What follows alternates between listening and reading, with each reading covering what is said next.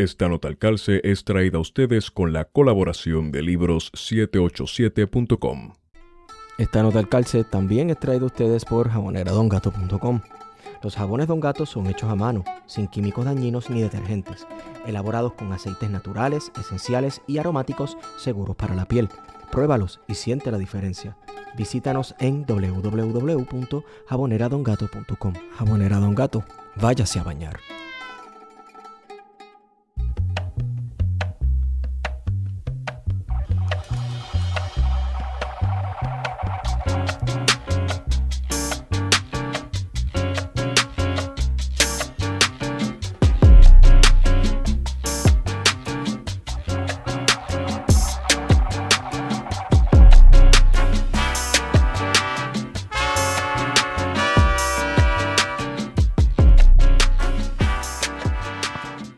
Días, buenas tardes y buenas noches a todos y todos, todos y todos, todos y todas los que nos escuchan. Hemos regresado con su podcast preferido, Plan de Contingencia. Me acompaña como siempre Guario Padilla Martí, que es la que Guario. Que en la calle Esteban, saludo a todas las personas que nos están sintonizando. Hemos vuelto otra vez después de eh, dos semanas eh, de Sí. break. Sí, sí, sí, tuvimos un breakcito ahí, pero vamos a la carga.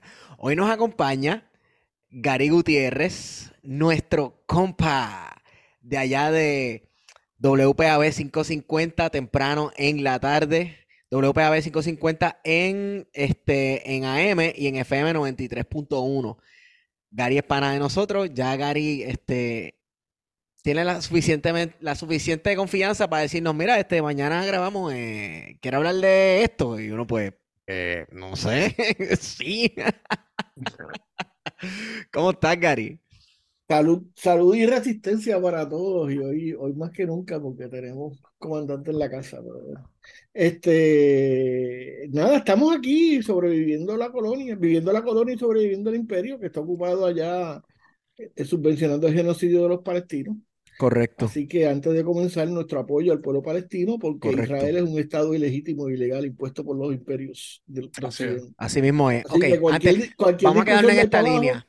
Cualquier discusión de ahí para abajo no la vamos a tener porque, como dicen los abogados, eh, cualquier acción que es resultante de una acción ilícita es ilícita en su, en su faz. Así que no vamos a Correcto. discutir nada más. No, no, podemos discutir todo lo que quiera, Gary, pero de- déjame entonces hacerle la intro a nuestra visita de hoy. Llorel Alexander Meléndez Vadillo, saludos, Llorel. Llorel es autor del libro Voces Libertarias, los orígenes del anarquismo en Puerto Rico y otros cuantos libros más, pero tengo entendido, ¿verdad, compañero, que usted eh, eh, se interesa por el anarquismo en Puerto Rico principalmente, ¿verdad? Las, ideas anarquistas o ácratas, como se puede decir. ¿Cómo estás? Bien, bien, gracias, gracias por tenerme acá, salud y resistencia, como dice el compa Gary. Eh, súper contento de estar acá con ustedes y, y sí, como mencionan, me interesa las ideas anarquistas, también la producción intelectual obrera. Y ahora estoy un poco, mi trabajo siempre se ha enfocado en Puerto Rico, pero ahora estoy trabajando un proyecto más atlántico que conecta Barcelona, conecta Nueva York, conecta eh, el Cono Sur y el Caribe, también por esa línea de las comunidades anarquistas. Ah, bueno, interesante. Súper brutal, eso está bien interesante. Pero mira, y, y vamos a ir por un lado, pero yo quiero quedarme un ratito en lo que dijo Gary. Yo quería comentar algo que yo dije hace mucho y hoy es mucho más cierto todavía para mí. Eh, toda mi vida yo he visto la política y lo que sucede en Oriente Medio, principalmente con Palestina y el Estado de Israel. Y la última vez que hablé de esto, recuerdo cuándo fue en este podcast, yo dije, eh, bueno, yo creo en una solución de dos estados, sí, sí, pero eh, cada vez se me hace más difícil de justificar en que esa solución siga existiendo el Estado de Israel y suena bien feo. Este, pero mano, eh, está bien feo. Y lo único que puedo concluir de- de- después de tanta violencia y, y- igual de cantidad de violencia, tanta mentira, ¿verdad? Para justificar masacres de seres humanos inocentes, es que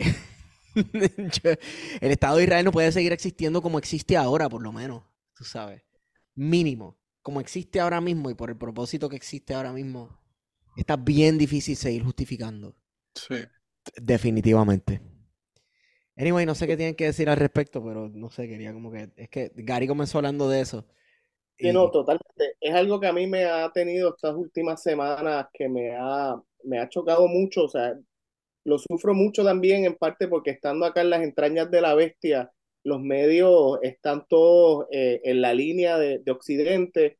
Eh, esta guerra, o sea, Noam Chomsky hablaba de que Israel se convirtió en una base militar norteamericana eh, y británica en el Medio Oriente y yo creo que muy poco ha cambiado más allá de que esta ocupación sigue expandiéndose. Si uno ve el mapa palestino y el mapa de Israel, uno ve cómo esto sigue, este proceso de colonialismo de asentamiento rapaz y brutal que se basa, me parece a mí, en la deshumanización de, del cuerpo palestino, del cuerpo musulmán. Entonces, eh, sí, yo no veo solución, pero la solución inmediata tiene que ser un cese inmediato a lo que está pasando. Eh, pero más allá de eso, también hay que devolver las tierras que fueron ocupadas, eh, porque esas tierras, hay unos tratados que se firmaron, que el pueblo palestino firmó y, el, y reconoció la legitimidad del, del, Estado de Israel, que fue un Estado, como decía Gary, creado eh, por Occidente, eh, pero que al día de hoy sigue expandiéndose en un colonialismo de asentamiento. Y si el colonialismo, como sabemos en Puerto Rico, es una de las formas de violencias más brutales en la historia de la humanidad, el, colonialismo de asentamiento que está pasando en nuestro, o sea, está pasando ahora mismo, eh, es brutal y además es una guerra genocida. Eh, no hay otra forma de ver esto que, que el exterminamiento de, de, un grupo de personas. O sea que, nada, yo no tengo un, comentario político muy agudo en relación a, la cuestión de Palestina e Israel, pero lo sufro mucho y, creo que, que, estamos viendo un genocidio.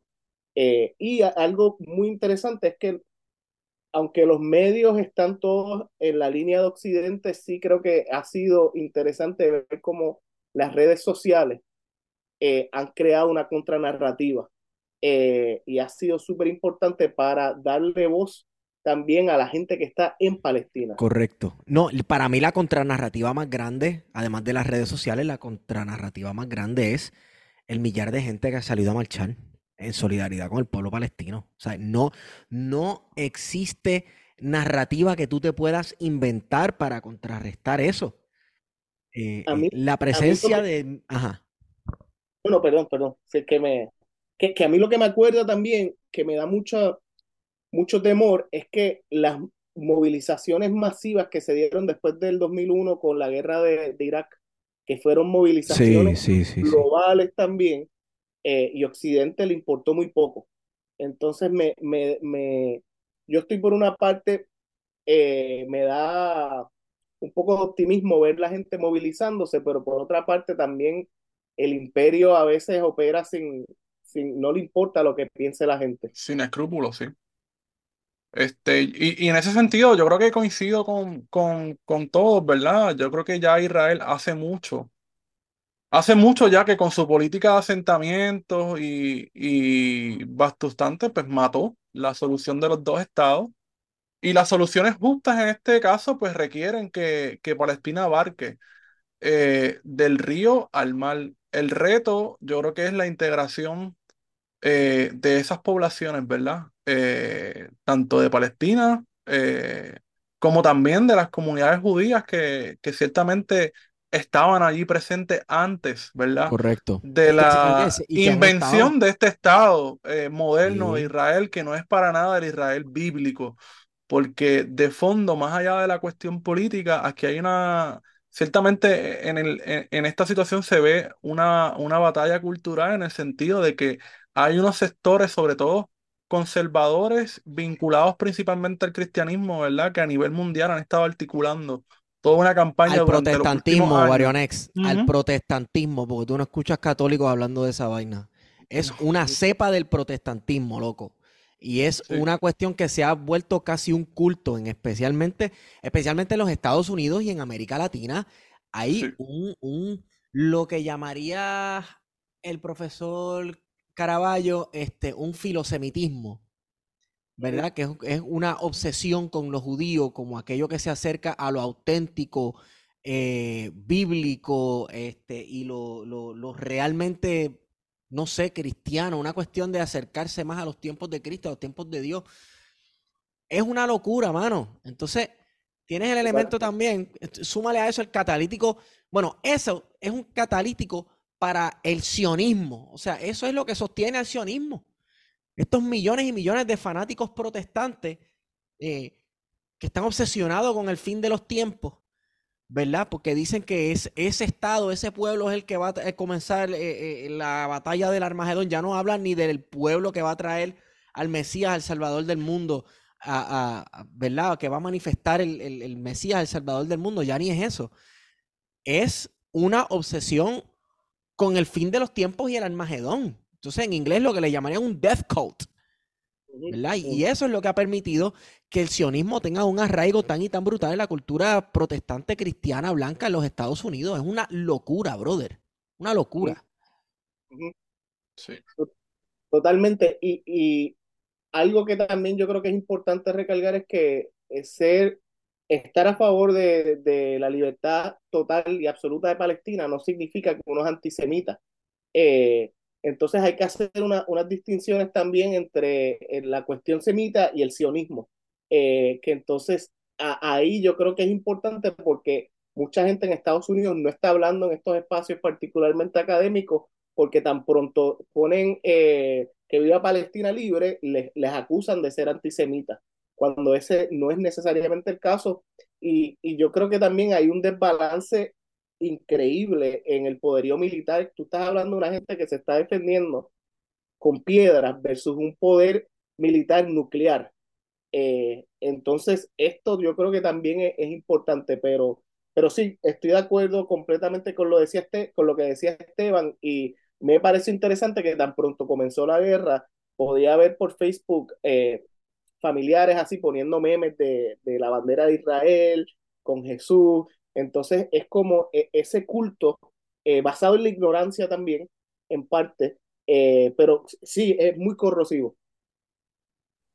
Mira, yo quería un poco entonces empezar la discusión, un poco de verdad, cambiando el tema naturalmente, eh, porque posiblemente mucha gente no, que nos está escuchando ha escuchado la palabra anarquismo y lo relaciona como algo malo, ¿verdad? La ausencia eh, de reglas, de autoridad, eh, como el caos, ¿verdad? Y no necesariamente es así, no es así, ¿verdad? Así que, que me gustaría un poco que nos puedas definir, sobre todo para la audiencia, qué es el anarquismo. Absolutamente. Pues mira, es complicado porque eh, precisamente el anarquismo y anarquía son términos peyorativos, se piensan como, como eh, se asocian con tirar bombas, con caos, destrucción, cuando uno de los filósofos más importantes de la tradición ácrata eh, del siglo XIX, Pierre Joseph Proudhon, lo comparaba o decía que el anarquismo es la madre del orden. Entonces, eh, es complicado definirlo porque yo no creo que hay una sola definición. A diferencia del marxismo, por ejemplo, tú tienes que leer a Marx para considerarte marxista. para ser trotskista, pues vas por la línea de Trotsky y demás en el anarquismo no hay como un canon referencial que uno tiene que leer para ser anarquista, ¿no? Entonces hay como dos campos, yo veo, eh, para definir el anarquismo. Está eh, aquellos que ven el anarquismo como, como una ideología basada en la acción y en la práctica simplemente, que dicen, por ejemplo, Ángel Capelletti, un historiador argentino, y Max Necklau, un historiador austriaco, decía que el anarquismo comienza cuando la primera persona se, se, se revela en contra de la autoridad. Entonces es como esta cuestión milenaria, ¿no? Pero yo estoy más a tono con, con el anarquismo histórico, que es uno que se ata o se traza al siglo XIX, particularmente a, los 1860 con la creación de la, de la Asociación Internacional de Trabajadores en Europa, ¿no? Eh, que entonces ahí vemos los primeros grupos abiertamente anarquistas. Pero ¿qué es el anarquismo? El anarquismo es una ideología política que se nutre de las ideas de la ilustración y de las ideas del socialismo. Eh, de la ilustración burguesa toma estas ideas de la colectividad, de, de, esta cuestión de, un pacto, no con el Estado, pero un pacto social entre individuos. Eh, y, y, de ahí también se nutre la cuestión de, del socialismo, de la colectividad. Es una idea basada en eh, la oposición a toda jerarquía, a todo, a todo poder no justificado. Entonces, por ahí es que empiezan a, a pensar el anarquismo pero históricamente cuando nos, remontamos a los 1860 vemos que hay diferentes vertientes de cómo esto luce en la práctica, ¿no? Está eh, el anarcocolectivismo, eh, eh, está el anarcocomunismo, más recientemente el anarcofeminismo. Entonces, todas estas vertientes lo que la nutren es esta idea de que los seres humanos pueden vivir sin autoridad y sin jerarquía y que cualquier relación de poder tiene que ser justificada. Eh, entonces, en lo más elemental, eh, Noam Chomsky dice, por ejemplo, que para esto de, de, justificar el poder es importante porque cuando él iba a cruzar la calle con su nieta de cinco años, él ejercía su autoridad no dejándola cruzar. Pero entonces esa autoridad la estaba ejerciendo para que ella no cruzara y un carro le pegara. Entonces no es que están en contra de toda la autoridad o en contra de organizarse. Eh, ellos creen en una sociedad futura, es una, una ideología eminentemente y ontológicamente socialista. Eh, lo que pasa es que no todos, los, eh, no todos los socialistas son anarquistas, pero todos los anarquistas son socialistas. Gary. dos cosas. Primero que hay unas líneas de, de anarco-individualistas que en realidad yo los veo más como, como liberales o, o, o megaliberales, ¿verdad? no son libertarios, sino liberales realmente. Y segundo, que me está interesante porque escuchaba una grabación de una veterana de, del proceso español del 30, ¿verdad? Y, y, y decía que, que eh, era interesante que en el, en el socialismo autoritario, que es como ellos llaman al, al, al marxismo, eh, o como llamamos al marxismo, no sé si hablar en primera persona, pero bueno, este, el, eh, tú, tú hablas del marxismo leninista, del maoísta, del estalinista, y todos, todos tienen como un apellido basado en una persona, sin embargo, en, a pesar de que hay unos personajes importantes en, el, en, el, en, en, la, historia del anarquismo del siglo XIX, Proudhon, Bakunin, este, el príncipe Koprovsky, ¿no? Eh, tú rara vez habla de gente que te diga yo soy bakuniano. O sea, tú, tú no ves eso. No sé si me si, si, si coincide, Jorge. Totalmente, totalmente. Y, y, qué interesante que mencionas eso, porque precisamente esa categorización del, del socialismo autoritario es una, una categorización que sale de la primera internacional, de la Asociación Internacional de Trabajadores, donde se da un debate muy grande entre el ala marxista y el ala bakuninista. Entonces, de ahí es que se rompen, y de hecho Bakunin luego crea como una organización secreta dentro de la internacional, eh, y es una historia bien, bien rica, pero surge precisamente porque ellos piensan eh, eh, con el comunismo, con el marxismo, hay un fin común, que es el comunismo, es la sociedad sin clase, es la sociedad sin, sin estructuras y demás. La, lo que diferencia a los anarquistas del marxismo o del socialismo autoritario, como ellos le llaman, eh, es esta cuestión de, de, la dictadura del proletariado, mayormente. Es esta cuestión de que el Estado hay que abolirlo inmediatamente. Entonces, el anarquismo, eh, para mí siempre se me hace un poco difícil definirlo, pero yo siempre menciono que es una ideología socialista que tiene una espina dorsal que lo sujeta, que está basada en el internacionalismo, es decir, no creen en las fronteras y en las naciones, en el apoyo mutuo, en la solidaridad, eh, y eh, también en esta noción de que hay que crear un mundo libre sin Estado. Y más recientemente, en, en el siglo XX, hay eh, una, una, una vertiente que le añade al anarquismo esta noción de las políticas prefigurativas. Es decir, nosotros no tenemos que esperar a que esta sociedad pase en el futuro, nosotros tenemos que vivir ese comunismo, esa, esa sociedad ácrata en el presente. Entonces, por eso yo creo que también en el anarquismo es bien importante la cuestión de la praxis. No es simplemente teorizarlo, sino vivirlo. Y otro de los teóricos también importantes, eh, que era Enrico Malatesta, italiano, decía, mira, el anarquismo no se trata de crear la anarquía mañana, eh, ni pasado, ni el año que viene. El anarquismo se trata, es una práctica de vida en donde nosotros tenemos que caminar hacia la anarquía hoy, mañana y siempre. Eh, entonces, por eso yo creo que es importante y a lo que menciona Gary, es que yo creo que también a finales del siglo XX se da esta cuestión con, con el neoliberalismo, en donde se crea esta cuestión de los anarcocapitalistas eh, de los, en Estados Oh, Unidos, los, sí, sí. los libertarians, que entonces ha sido bien problemático porque libertario es un término que emerge de esos debates del siglo XIX, de los 1860, en donde los anarquistas se autodefinían como socialistas libertarios, pero entonces en la batalla cultural como que perdimos esa batalla a finales del siglo XX, porque acá en el imaginario gringo, por ejemplo, los libertarians son estos anarcocapitalistas que son básicamente gente que no cree en, eh, en el Estado, pero simplemente por el mercado. Entonces yo creo que ahí está lo crucial y la diferencia, es que los anarquistas creen en el bienestar común. Eh, ellos creen que, que, la sociedad que ellos creen eh, debe ser una que esté eh, en pos de que todas las personas que participan en ella puedan sacar beneficios. Es decir, la máxima anarquista es algo como a cada uno de acuerdo a sus capacidades y cada uno recibe de acuerdo a sus necesidades. Es decir, tú aportas lo que puedas a la colectividad y recibes todo lo que necesites. Entonces, el, el, elemento de la colectividad es lo que le falta a ese anarcoindividualismo, que es muy diferente al anarcoindividualismo del finales del siglo XIX con Max Stirner, estas otras personas que sí estaban pensando en eh, anarcoindividualismo, pero era parte de la tradición socialista.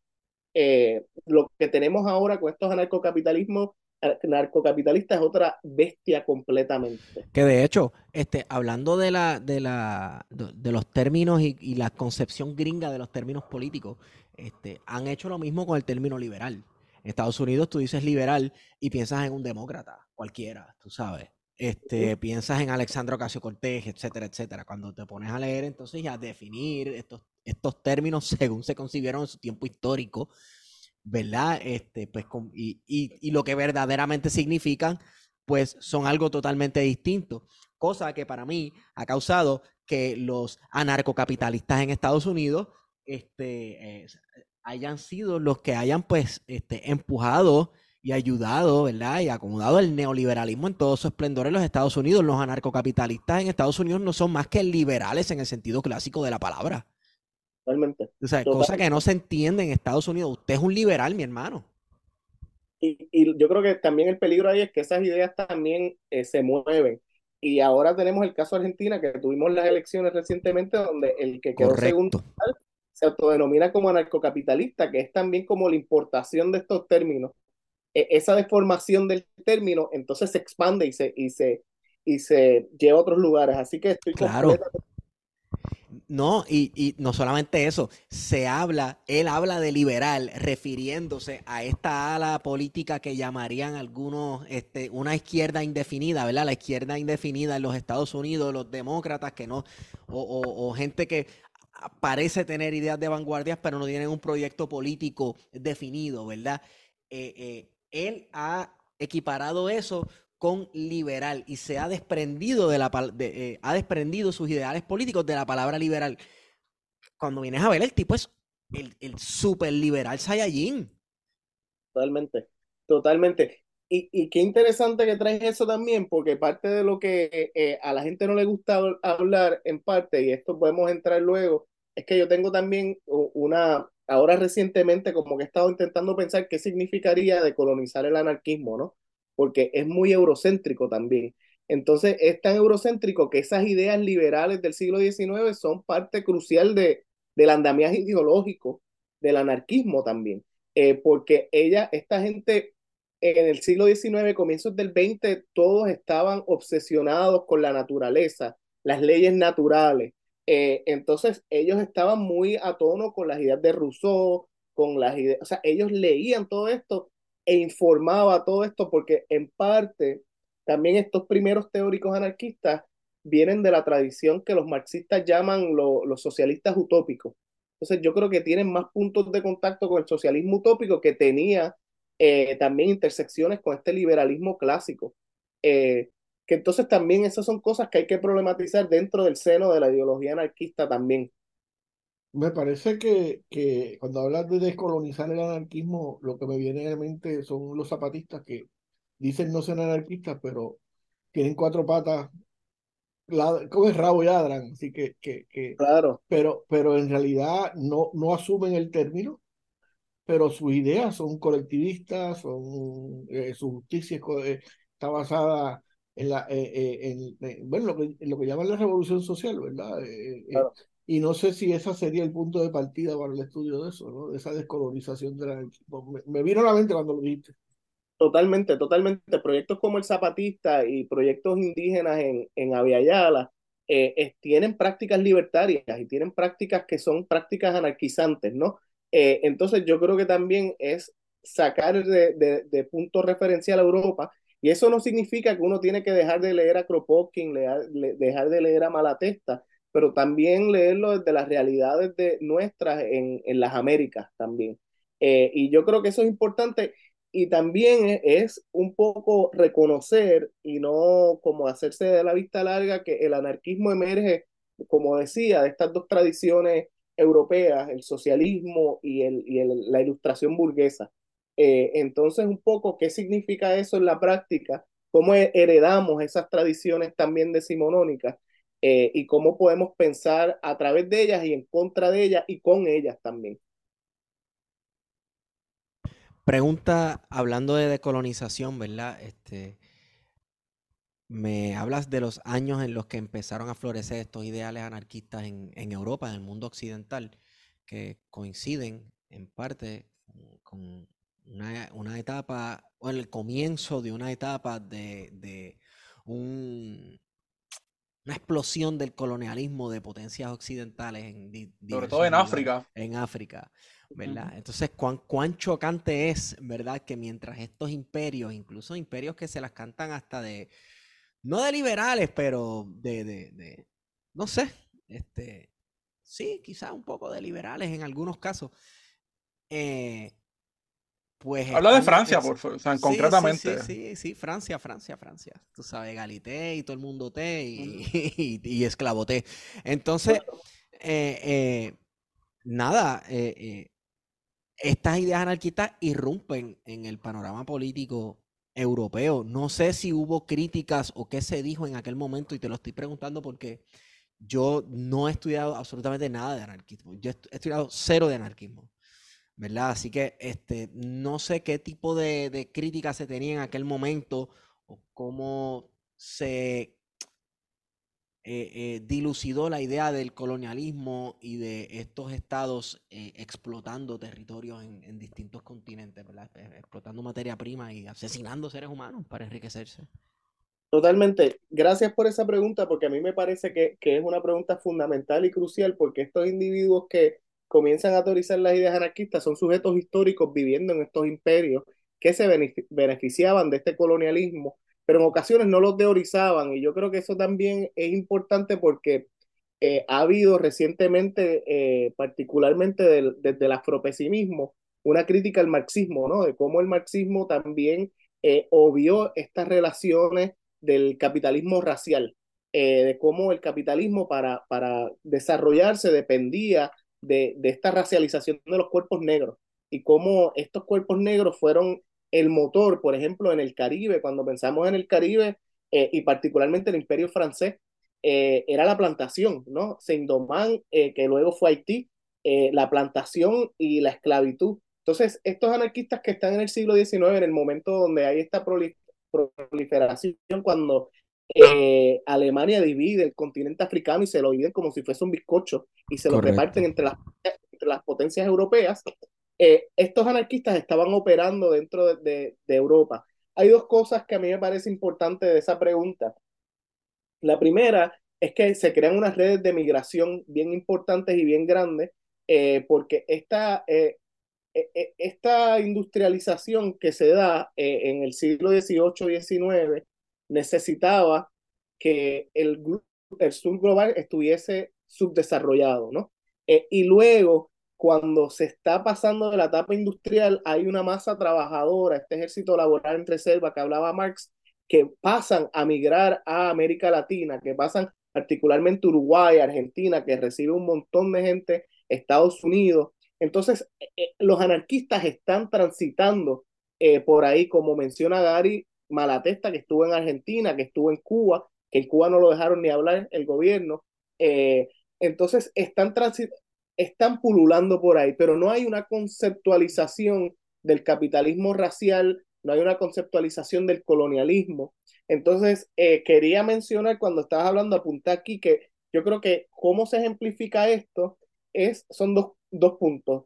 Eh, la guerra en Cuba de 1895, la revolución cubana del 95, eh, que entonces crea una escisión bien grande dentro de las comunidades intelectuales anarquistas que empiezan a debatir, nosotros debemos apoyar a esta lucha anticolonial o no, porque ellos están luchando por un Estado-nación. Entonces yo creo que la guerra cubana crea como este momento de reflexión a nivel global y luego va a volver a pasar en la guerra, eh, en la Revolución Mexicana de 1910 y en la Primera Guerra Mundial.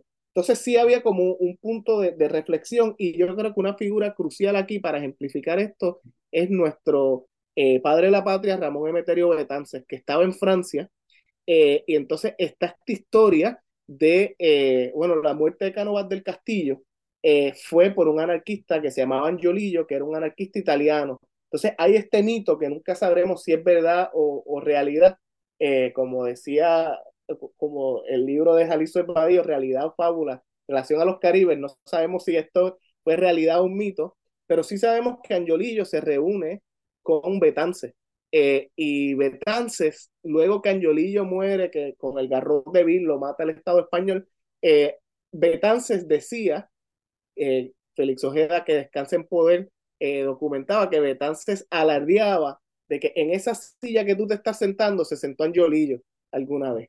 Que entonces menciono esto porque hay como unos puntos de convergencia en la lucha anticolonial y lo que se dice, y esto es este historiador cubano, Frank Fernández, que argumenta que Angiolillo llega al despacho de Betance, le pide dinero para comprar una pistola y matar los hijos de, de la, del, alguien en la realeza, y Betance le dice, no, pero mira, aquí el malo en verdad es Cánovas del Castillo, el que, el que está promoviendo la guerra en Cuba, el que metió a los anarquistas compas tuyos en Montjuic eh, y les, los desfiguró que de hecho esta gente iba por Europa y el tour, en vez de ser un tour de propaganda de ellos hablando, algunos de ellos se quitaban la ropa para que vieran lo que el Estado español les había hecho en el cuerpo.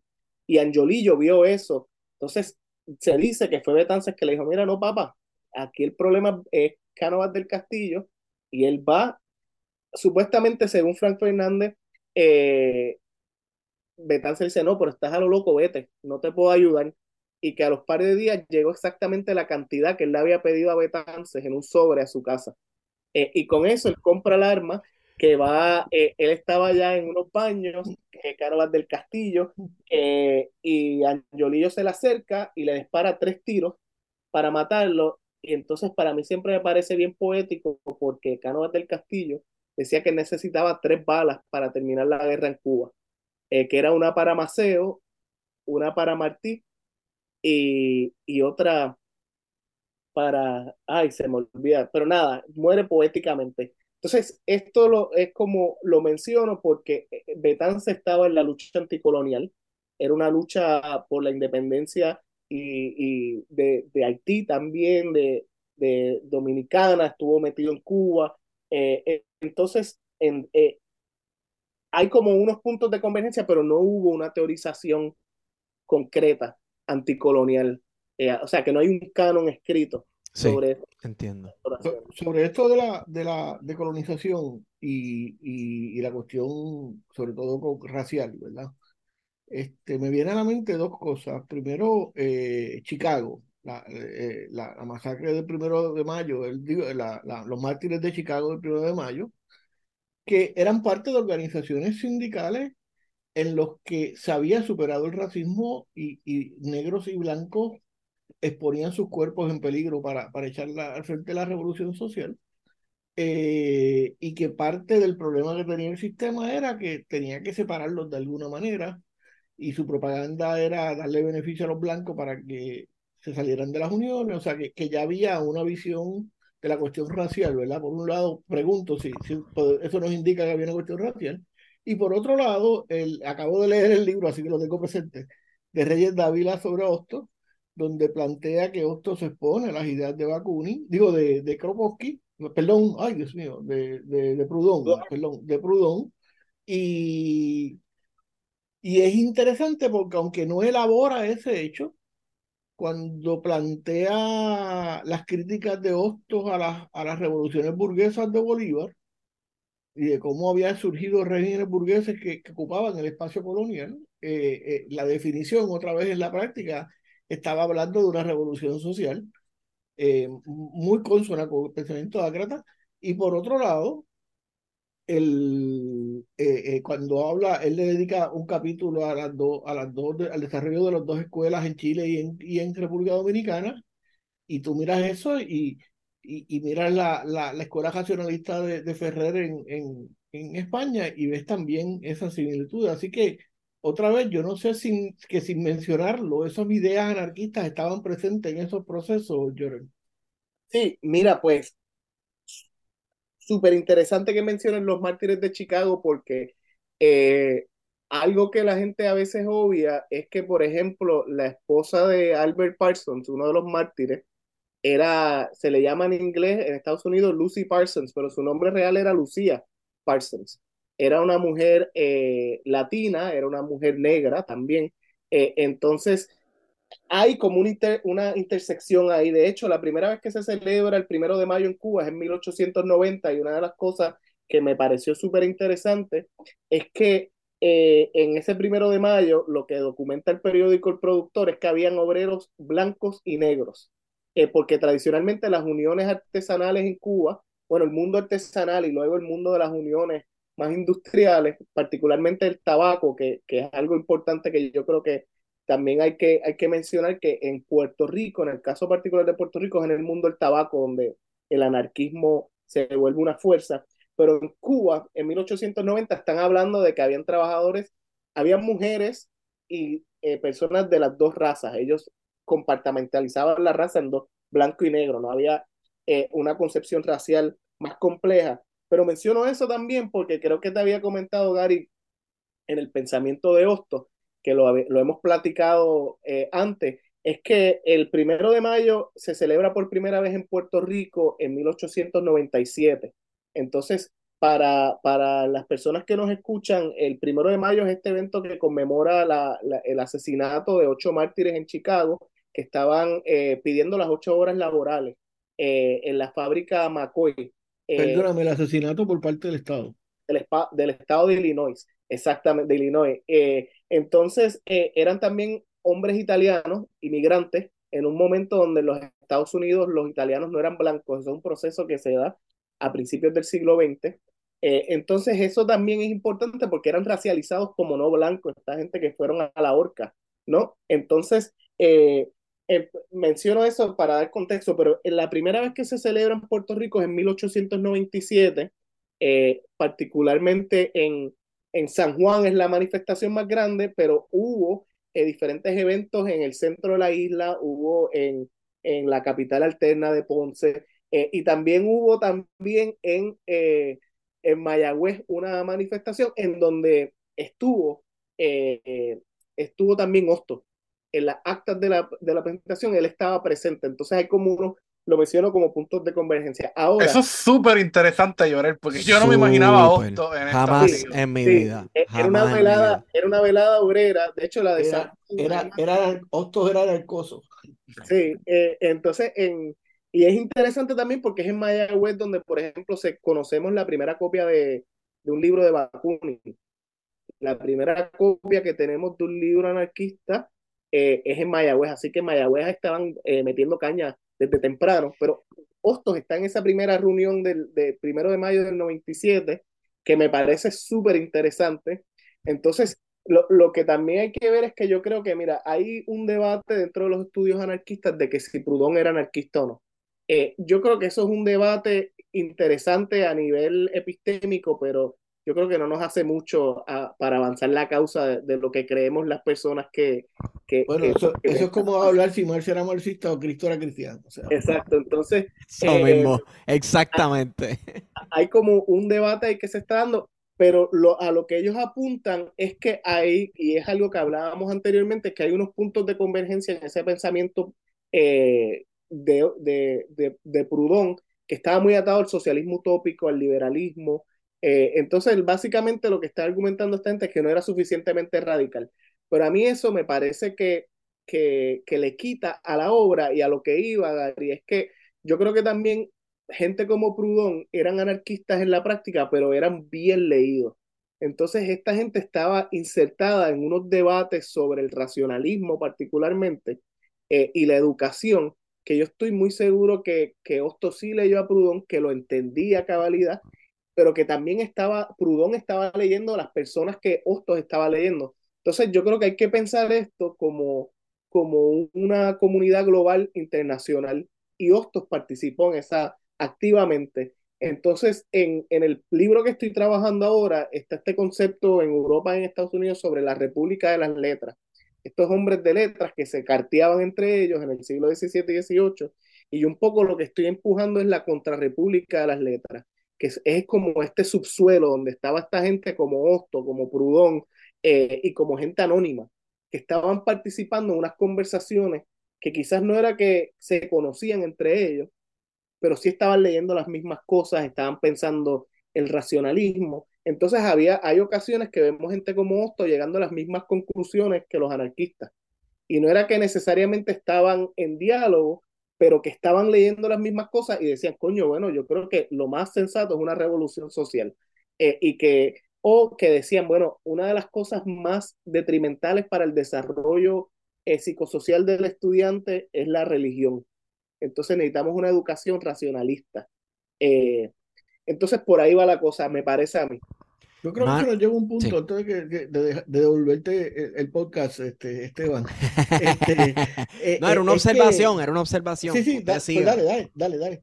No, este, que uno a veces tiende a imaginarse a estos personajes históricos principalmente relacionados a Puerto Rico como seres humanos totalmente aislados de toda la discusión política global que estaba sucediendo en ese momento. Toda la crítica, todo el, no, no, quiero decir el descubrimiento de ideas, ¿verdad? Pero sí el, florecimiento de ideas y la discusión de ideas. Entonces, eh, uno jamás, como dijo Wario Nex ahorita, jamás me hubiera imaginado un Eugenio María de Hostos, una figura que, según varias conversaciones, y esta es otra, ¿verdad? Que he tenido con mucha gente, es una figura que se ha apendejado mucho en nuestra historia, una historia que se le ha, se ha aguado demasiado, ¿verdad? Siempre hay casi... Lo blanquearon. sí, blanquearon. Y... Figura institucionalizada de alguna manera también. Incluso hay, hay casi como una dicotomía, ¿verdad? Como un dualismo cósmico de Betances el rabioso y Hostos el, el, sanano, sí. ¿verdad? Eh, no sé qué propósito sirva eso, eh, eh, pero...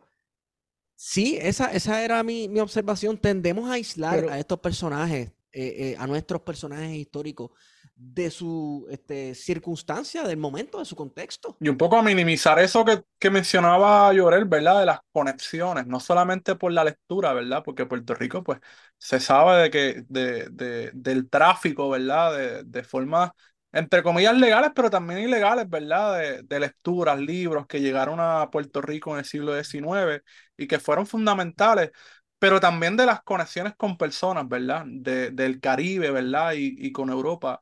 Eh, o sea, que Puerto Rico del siglo XIX también era una sociedad bastante conectada dentro de lo posible, ¿verdad? Sobre todo el mundo intelectual, ¿verdad? Y, y las personas que tenían la capacidad, porque estamos conscientes de que en el siglo XIX la educación y la, y la cuestión de, de, de ser letrado no estaba accesible para las mayorías sociales de, del país.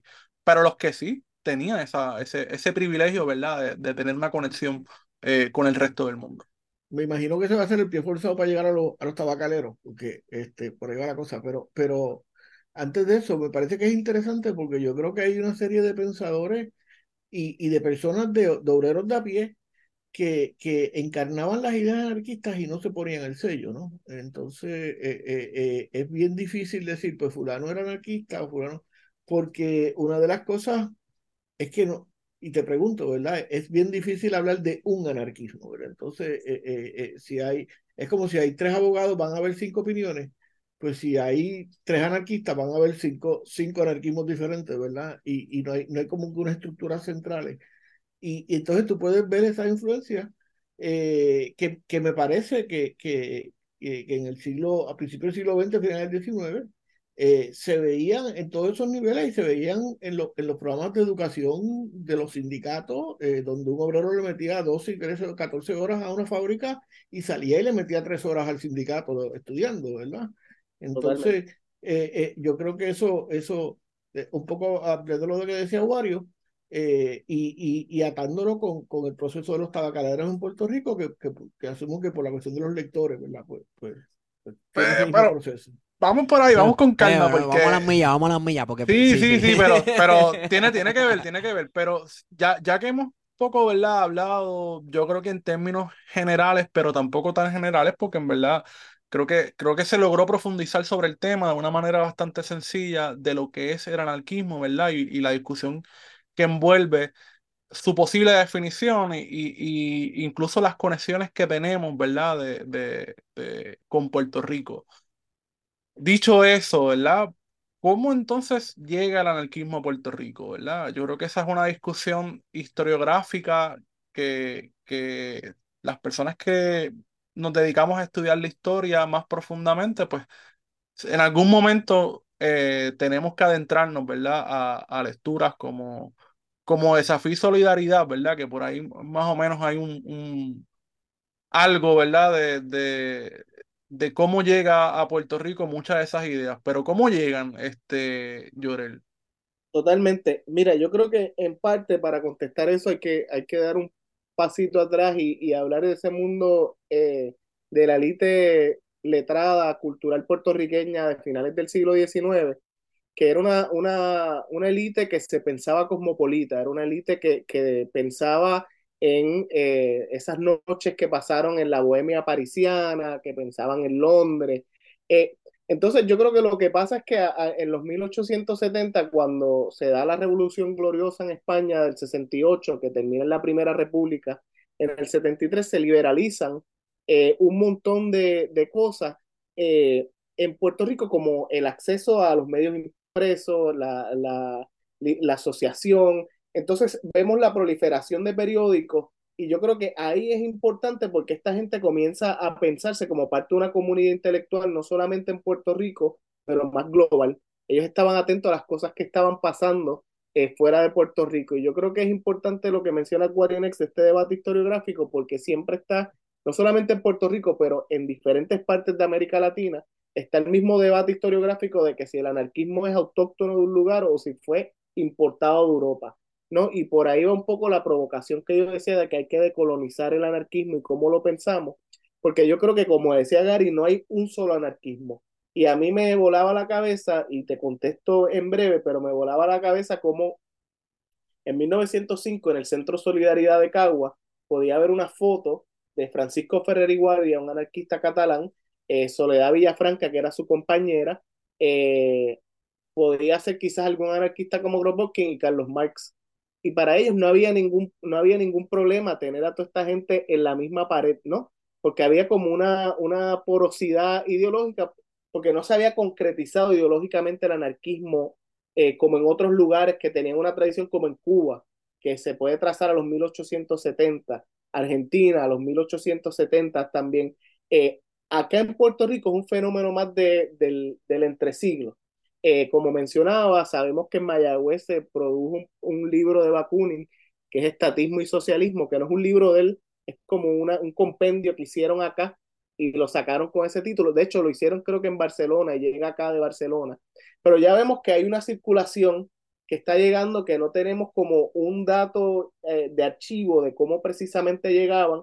Pero mira, eh, Rafael Alonso Torres, que fue de la Federación Libre de Trabajadores, un tipo fascinante y súper problemático, eh, en su libro 40, 40, años de lucha proletaria, que publica en el 39, él menciona este evento en donde recibieron un montón de periódicos de, de España y habían periódicos anarquistas de diferentes partes del mundo, los leyeron en una plaza pública y los destruyeron después por miedo a las autoridades. Entonces, por ahí eso me da una pista de cómo llegaban estas ideas. Pero anarquistas como tal, empiezan a, llegar las ideas anarquistas a través de la prensa. Eh, uno de los últimos gobernadores coloniales españoles, Sabás Marín, eh, decía, por ejemplo, que el periódico Ensayo Obrero no era anarquista, pero estaba preparando a las masas para recibir el anarquismo. Y lo que a mí me vuela la cabeza es que el tipo sabía lo que estaba diciendo, porque era no era un periódico anarquista, pero estaba, eh, estaban pululando esas ideas. Pero en Puerto Rico no es hasta 1905 que tenemos el primer, eh, la primera organización política abiertamente anarquista que se da en Cagua, que se llama el Grupo Solidaridad, que lo dirigía este individuo que se llamaba Juan Vilar, un tabacalero joven, estaba en sus 20 bajitos cuando empezó a organizar, eh, que había estado en la Federación Libre de Trabajadores, que podemos hablar de la historia de la federación, que una historia súper problemática también, pero creo que les falta mucho por, por explorar porque la historiografía nacionalista ha hecho un, como dice en inglés, un disservice, eh, no ha logrado eh, ver la, la, profundidad, el impacto de la federación. Pero nada, me estoy desviando. En 1905 en Caguas, estos tabacaleros crean este centro que se llamaba Solidaridad y luego cambia de nombre, se le cambió el nombre luego del asesinato del Estado a Francisco Ferrer Guardia a 13 de octubre, eh, se le cambió el nombre otra vez. Entonces era un grupo en donde tenían una tarima, sabemos que había una tarima dentro del espacio, tenían un, un grupo, un cuadro de, de niños que cantaban, eh, recitaban poesía, tenían teatrero, eh, era un espacio sindical y era una biblioteca. Entonces, eh, esto es como la primera organización abiertamente anarquista. Sabemos que hubo otro centro también 11 de marzo en Bayamón.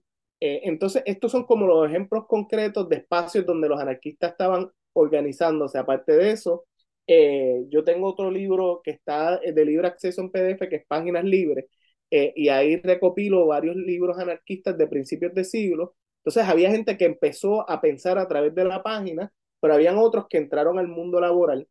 Eh, como mencionábamos, yo creo que es importante mencionar que es en el sector tabacalero donde se da eh, este fenómeno y esto son unas ideas que mencionaba Chuco Quintero en los 70, o sea que esto no es nuevo, es que esta gente eran lo, este es el sector mejor remunerado de la clase trabajadora.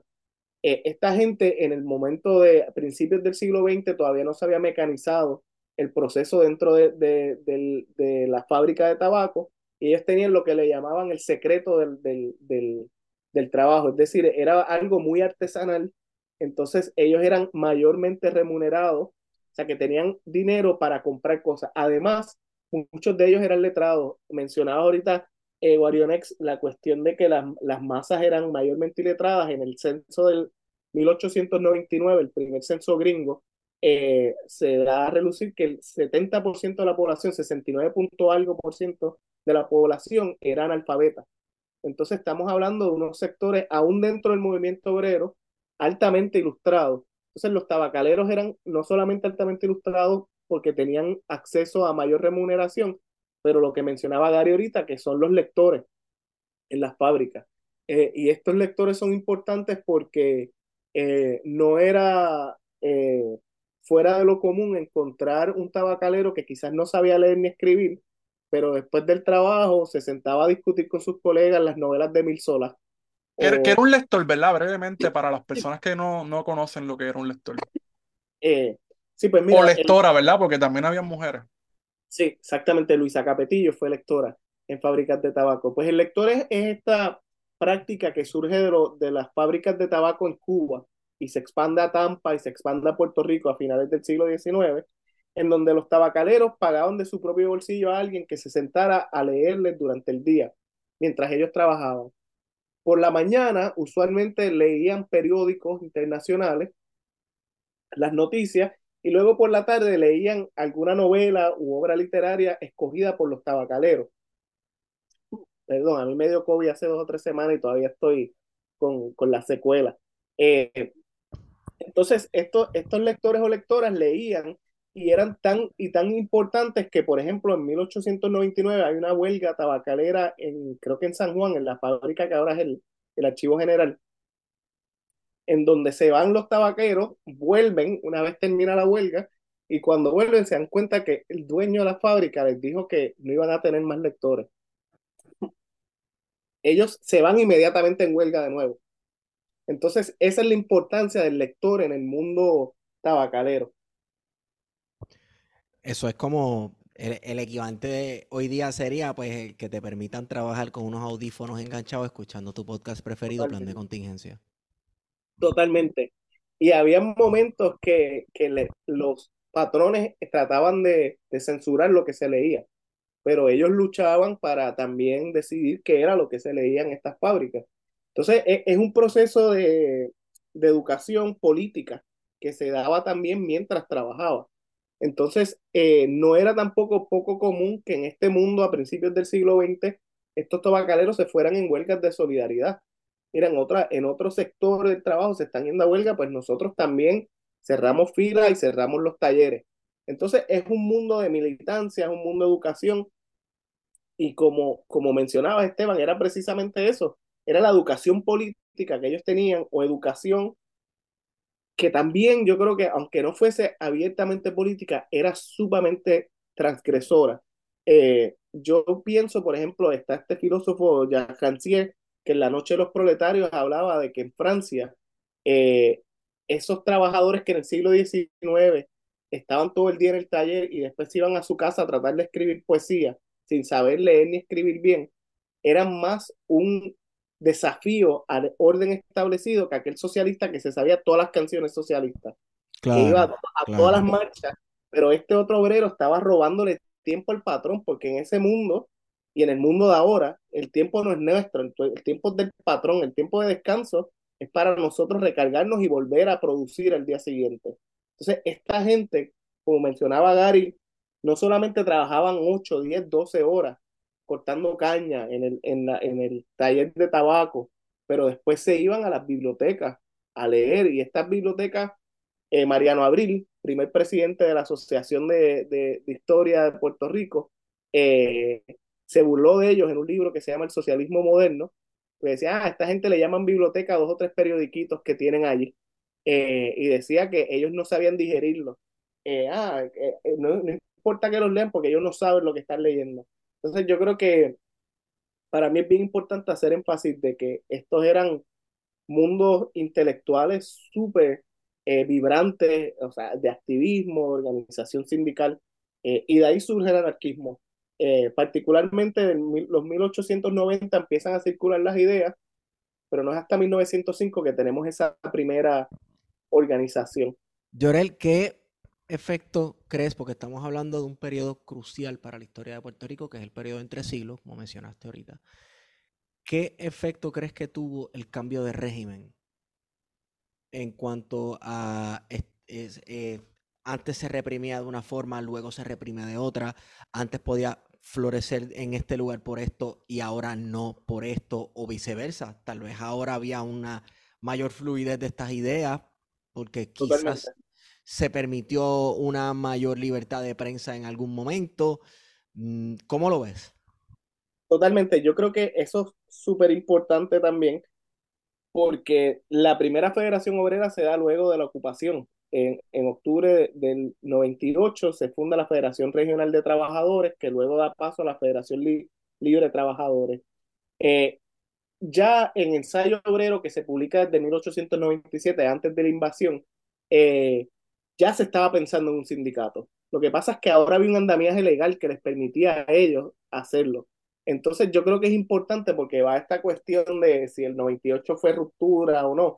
Eh, había una continuidad ahí. Esta gente ya llevaban teorizando esto, ya llevaban organizando, ya eh, el libro de Bakunin estaba circulando, pero le da eh, cierta, o sea, la creación de las uniones y la validación por parte del Estado colonial, pues le da como un, un espacio de operación a estos obreros a seguir expandiendo estas ideas eh, también la libertad de prensa, yo creo que se liberaliza un poco más, eh, pero uno de los últimos gobernadores, cuando se da la intentona de Yauco, de hecho, si uno mira la prensa, ellos están diciendo, no, si estos son socialistas y, eh, y socialistas y anarquistas que estaban empujando a la gente allá en Yauco. O sea, ya había una semilla, ya había como esta cuestión organizativa que yo creo que el régimen gringo permite particularmente porque permite a los sindicatos y mayormente cuando entra la Federación Americana del Trabajo, la American Federation of Labor,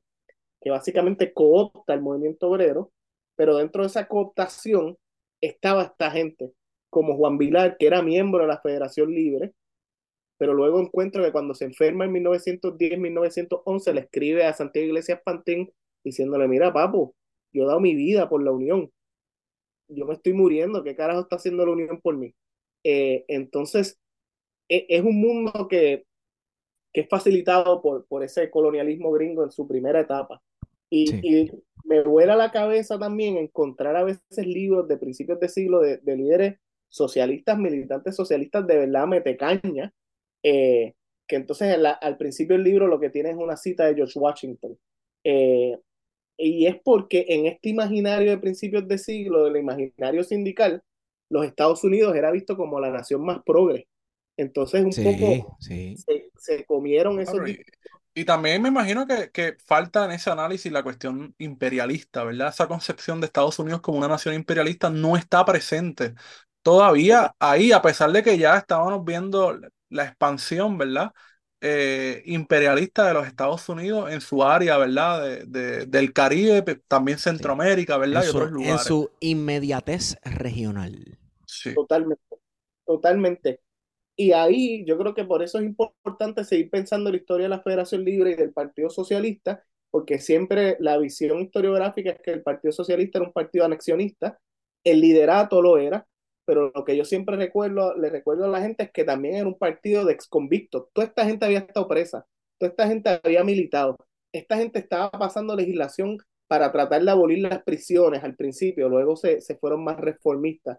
Entonces, eh, había un ala independentista del que no sabemos nada, porque esta gente los, los borró intencionalmente de la historia, es decir, los líderes obreros de principios de siglo, Santiago Iglesias Pantín, José Ferrer y Ferrer, Rafael Alonso Torres, en las historias que ellos hacen del, movimiento obrero, lo eliminan. Así que puede ser que había un discurso antiimperialista que jamás sabremos, porque fueron intencionalmente borrados de, este archivo que hemos heredado. Eh, entonces yo creo que sí, eso es importante, ese cambio de régimen. Eh, y también yo creo que es importante mencionar que el anarquismo eh, no es algo que va a seguir con fuerza no es como en Argentina que la FORA se vuelve una, una organización anarquista, no es como en España que la CNT llega un momento que hay un millón de miembros anarquistas. Eh, en Puerto Rico lo que pasa es que en 1911 hay un evento en marzo que es importante, en abril eh, hay dos eventos, uno en Bayamón en donde un obrero mata a otro eh, y el Estado, porque le llamó rompehuelga, y el tipo dijo, ah, que yo no soy rompehuelga, sacó un revólver y lo mató. Eh, y el Estado viene y clausura ese centro. Y al mes siguiente, en abril, eh, en Caguas, el centro de Juan Vilar, eh, había una huelga tabacalera y un señor que se llamaba Ventura Grillo, que era miembro del Corillo de Solidaridad, va donde el jefe después de que pierde la, la huelga y le pega un tiro en la plaza de Caguas, que es el primer y único caso de, de lo que le llaman propaganda por el acto que he encontrado en Puerto Rico. Ellos perdieron la huelga y él va y en el medio de la plaza le, le pega un tiro y el Estado utilizó eso para reprimir el movimiento anarquista. Entonces, eso es un momento importante porque es la policía secreta eh, que la lideraba este tipo que se llamaba San Elmo, eh, que van a Cagua y clausuran el, el centro, arrestan como a 40 personas. Interesantemente, la primera organización que llega allí a darle apoyo no fue la Federación Libre, fue la Federación Espiritista. Eh, que también hay como unas intersecciones entre el espiritismo eh, y esas ideas radicales, la masonería, eh, que todavía falta por explorar también. bien interesante eso, sobre todo, ¿verdad? Porque hay una corriente grande del espiritismo aquí en Cabo Rojo, que data, ¿verdad?, de principios del siglo pasado. Así que por ahí, por ahí debe haber algo y quizás pueda, pueda investigar eh, con la señora Ana Troche, que dirige Amor al Bien aquí en Cabo Rojo. Pero te quería preguntar sobre la Federación Libre de Trabajadores. Eh, ellos lograron cooptar a diferentes eh, corrientes, tanto socialistas como anarquistas, dentro de su movimiento. Totalmente. y fue progresivo, fue algo que fue pasando a través de las décadas, ¿no? la Federación Libre en sus comienzos era una organización sindical que podríamos hasta considerar radical. Estaban, la, La Federación Libre surge en 1899 en un debate que hubo dentro de la Federación Regional, donde la Federación Regional iba a ser como el brazo sindical del Partido Republicano. Y esta gente dice, mira, nosotros no, no queremos afiliarnos con ningún partido político y por ahí viene el nombre libre.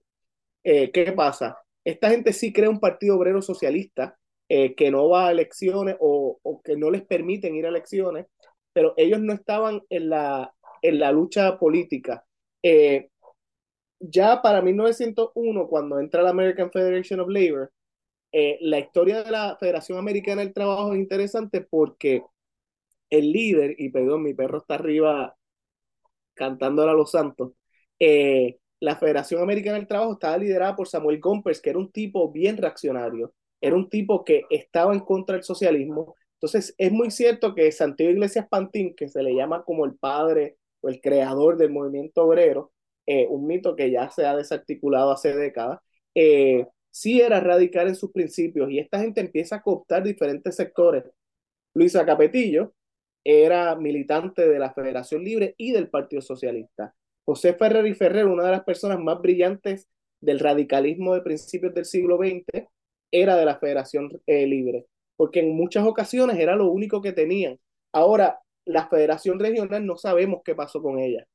Eh, y era una federación que sí, era una federación que estaba hablando sobre debates de raza. Esta gente era liderada por Pedro Timothy, que era un abogado negro, y ellos sí hablaban sobre la cuestión de raza.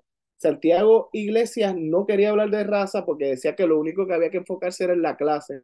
Pero mientras eso va pasando, ellos van cooptando diferentes sectores y, y ya para 1915 se crea el Partido Socialista y es como la fuerza electoral.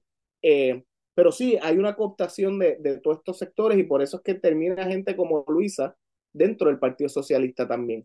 Eh, y yo estoy seguro que hay muchos anarquistas que también pulularon dentro del partido porque lo veían como una fuerza eh, progresiva a principios del siglo, siglo XX.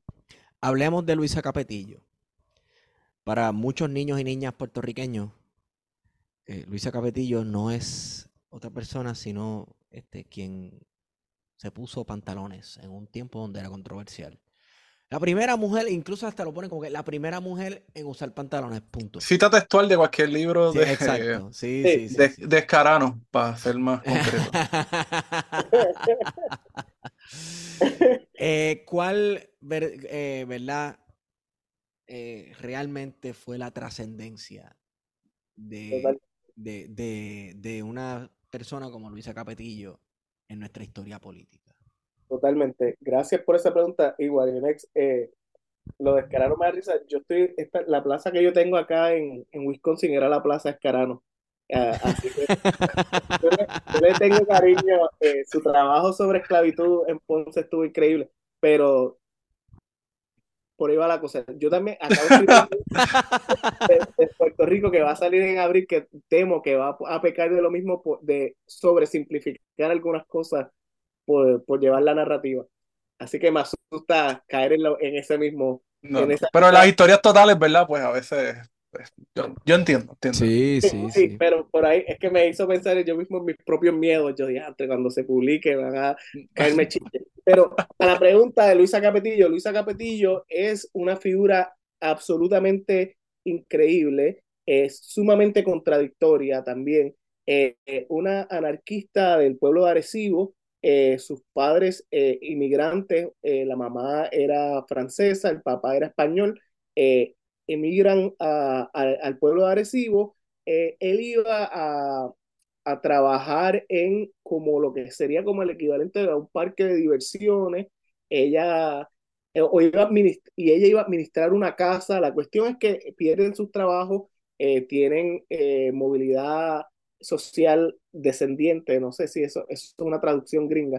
Es decir, pierden sus trabajos, quedan precarizados y es por eso que, que Luisa, aunque educación formal los primeros años, la sacan y empiezan a educarla en la casa. Eh, los papás eran lectores de, de la ilustración, de, de, de, la literatura romántica. Es decir, le crean a Luisa, a esta niña, eh, en un mundo donde las niñas no se supone que estén leyendo y pensando críticamente, le crean una biblioteca mental increíble. Eh, entonces Luisa Capetillo va creciendo con esa sensibilidad y ese cuestionamiento a la autoridad. De hecho, los papás nunca se casaron y de ahí se cree que es que ella saca sus ideas de amor libre, que menciona en un segundo. Pero en Arecibo, en 1905, se están dando unas huelgas cañeras inmensas. Y ahí Luisa Capetillo es la primera vez que comienza su participación sindical y se radicaliza. Eh, ya para 1909, ella es parte de lo que la Federación Libre llamaba la Cruzada del Ideal, que era esta idea de llevar a los barrios, básicamente de los campos, las ideas socialistas y en el caso de Luisa, anarquistas. Eh, y era ellos enviaban eh, propagandistas por todo Puerto Rico. Entonces, Luisa Capetillo es una de esas personas, una mujer que publica cuatro libros, publica un periódico que se llamaba La Mujer, que no existe ninguna copia, pero yo encontré en un periódico cubano la circulación del periódico y encontré que circulaba en diferentes países europeos, en diferentes países latinoamericanos, en Estados Unidos y en el Caribe. Es decir, Luisa estaba conectada a una red súper amplia. No solamente eh, eh, se puso pantalones tanto en Cuba como en Puerto Rico, pero esto le, le causó que hasta sus compañeros se burlaran de ella. Eh, encontré un, un, periódico, una nota en un periódico que se llamaba El Tipógrafo en 1909, que decía algo como, eh, en, los últimos días escuchamos que nuestra compañera Luisa Capetillo se han burlado de ella algunos niños en la capital por usar pantalones. Nosotros la apoyamos siempre y cuando no se metan los asuntos de hombres. Eh, entonces había como eh, una reserva en relación a ella es increíble porque ella no solamente se organizó comunidades aquí en Puerto Rico, también estuvo en Tampa, en Key West, estuvo en Dominicana, estuvo en Cuba. Alguna gente dice que estuvo en México, nunca he encontrado evidencia de eso. Estuvo en Estados Unidos en diferentes partes y en Nueva York abrió un restaurante vegetariano, abrió un hostal. Eh, entonces, esta era una mujer espiritista, eh, escritora, anarquista, eh, vegetariana y abogaba por el amor libre. Eh, entonces, esto, por ejemplo, en el, en el libro este de páginas libres que publiqué con Editora Educación Emergente, que está en PDF, si a alguien le interesa, me puede escribir un email, si alguien está escuchando y yo se lo envío, y Voces Libertarias también. Eh, en, en, la prensa cubana encontré que ella estaba peleando con algunos compañeros cubanos que se estaban burlando de ella porque decía que eso era libertinaje, lo que ella hacía. Eh, y ella decía, coño, yo quedo en mi vida por el movimiento obrero, a mí no me pagan un chavo por esto, también van a, burlarse de mí. Entonces, por ahí iba, menciona esa onda porque era un mundo complejo y difícil para ella navegarlo, eh, pero fue sumamente radical, no solamente por los pantalones, sino por las ideas. Eh, Luisa Capetillo habló de la abolición de la policía. Luisa Capetillo habló de la abolición de las prisiones. Pero también hay que ver cómo Luisa Capetillo también fue problemática. Hablaba del amor libre, pero condenaba la homosexualidad y la masturbación. Eh, entonces, era una persona sumamente compleja. Una persona que era anarquista, pero también militó en el Partido Socialista. Eh, entonces, por ahí va. Eh, cuando ella fallece, a principios de los 1920, encontré una nota como obituario de ella, es en el 23 o el 24, eh, en el obituario, en el periódico de la Federación Libre, que es Justicia, eh, decían que Luisa Capetillo veía el mundo como los niños, es decir, la infantilizaron y decían que ella no comprendía las ideas que ella profesaba. Entonces digo todo esto porque Luisa es una persona que estaba avanzada a su tiempo, pero le tocó no solamente luchar contra la sociedad heteropatriarcal del momento, sino también con, el, con la cuestión patriarcal dentro de, de los movimientos en donde ella organizaba. Eh, así que, más allá de pantalones, eh, era una mujer rabiosa, eh, con, con, una, con fuego en la pluma, y para mí está cabrón que hasta ahora el municipio de Arecibo está como adoptando la figura de Luisa Capetillo y, y, la, y esta cuestión de la mujer que usó pantalones es nuestra, cuando también están desradicalizando a Capetillo.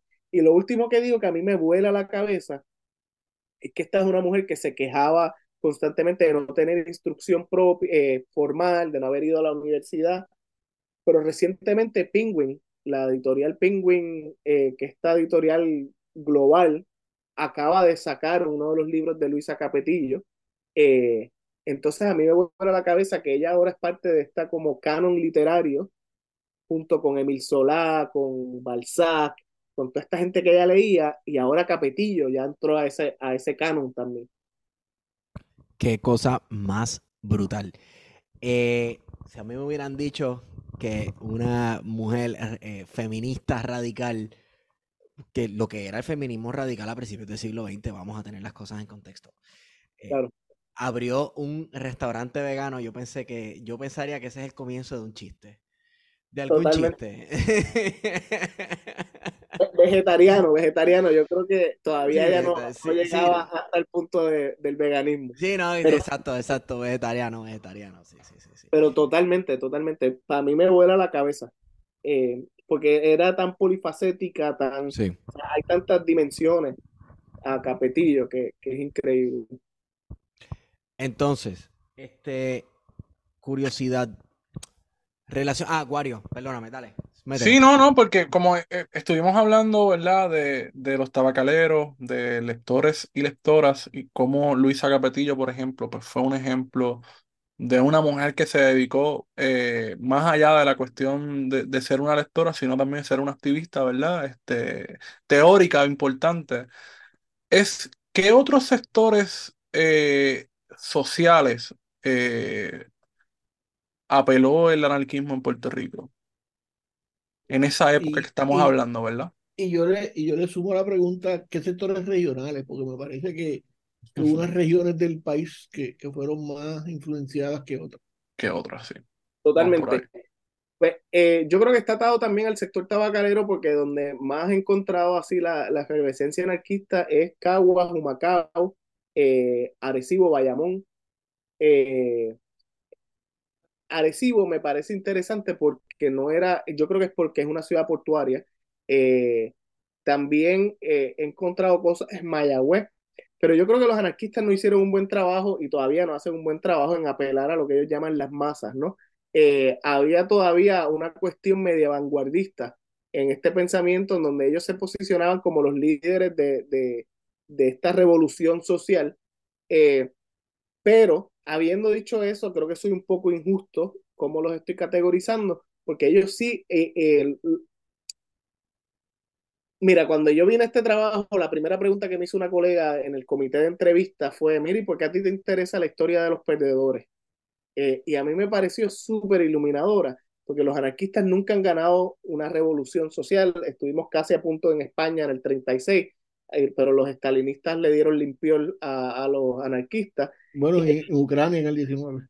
y Ucrania en el 19 y Rojava ahora mismo que está pasando, pero eh, en el, ellos no han logrado una revolución social en el sentido tradicional, una, no han tenido una victoria en el sentido tradicional de la palabra, pero sí han ganado en el mundo cultural. Eh, y yo creo que eso es importante. Tenemos en el archivo, nos queda una, una obra teatral que se llamaba Futuro, de este tipo que se llamaba Enrique Plaza, eh, Cagüeño, eh, y hay, sabemos, eh, también hay un otro teatrero de Cagua que tenía una, una, un grupo de teatros que iban a toda la isla. Entonces, el sector que ellos más buscaban era el sector eh, campesino, pero aquí está lo interesante. Ese es el sector que no le interesaba a la Federación Libre de Trabajadores. Ese es el sector que ellos no estaban, ellos lo que querían era organizar a los, a los trabajadores diestros y urbanos. Entonces ahí también vemos un desfase porque los anarquistas estaban más en las de ir a la plaza a hablarle a la gente que estuviese ahí. Entonces no era eh, al trabajador eh, urbano, rural de San Juan, Ponce, Mayagüez, Arecibo. Por eso a mí también me parece como que Cagua, Bayamón y Humacao son como polos importantes porque aunque sale del sector tabacalero, eh, también habían otras masas trabajadoras agrícolas que son las masas trabajadoras agrícolas que la Federación Libre ignoró en las narrativas históricas que hicieron y que por ende no tenemos un archivo para estudiarlas y que sabemos bien poco. Y habiendo dicho eso también, a mí me parece que cuando hablamos del movimiento obrero a principios del siglo XX, lo que estamos haciendo, la historia del movimiento no es una historia de las clases trabajadoras, es una historia de la Federación Libre de Trabajadores. Es decir, no tenemos todavía una historia de la clase trabajadora. Tenemos una historia excelente del movimiento obrero organizado. Eh, pero esa huelga de 1905 que menciono, por ejemplo, en Ponce, cuando se da la Federación Libre, dijo, mira, no vamos a huelga, y los trabajadores dijeron, ustedes se van a la mierda, nosotros nos vamos a huelga ahora mismo. Y se fueron en contra de la Unión. Eh, entonces, como que hay una historia que no sabemos y por eso se me hace tan complicado, Guariones, contestarte con, con autoridad la pregunta de a qué sectores apelaron, porque no sabemos realmente. Sabemos de los proyectos culturales y sabemos de la circulación de los periódicos, pero no sabemos bien cómo se estaban consumiendo esos productos culturales. Bueno, lo que yo iba, mi intervención iba más o menos por ahí, ¿verdad? Iba a hablar de las huelgas cañeras precisamente y, qué, qué, influencia o qué ideas o qué acciones este, tuvo el anarquismo como movimiento político en estas distintas manifestaciones, principalmente en la década del 30, que eso fue Candela en Puerto Rico. Literal, Candela, literalmente, porque esos campos de caña estaban ardiendo. Sí. Eh, yo creo que es la influencia es al revés. Yo creo que esas huelgas radicalizaron a ciertos sectores y no, y no fue que ellos estaban radicalizando a los trabajadores.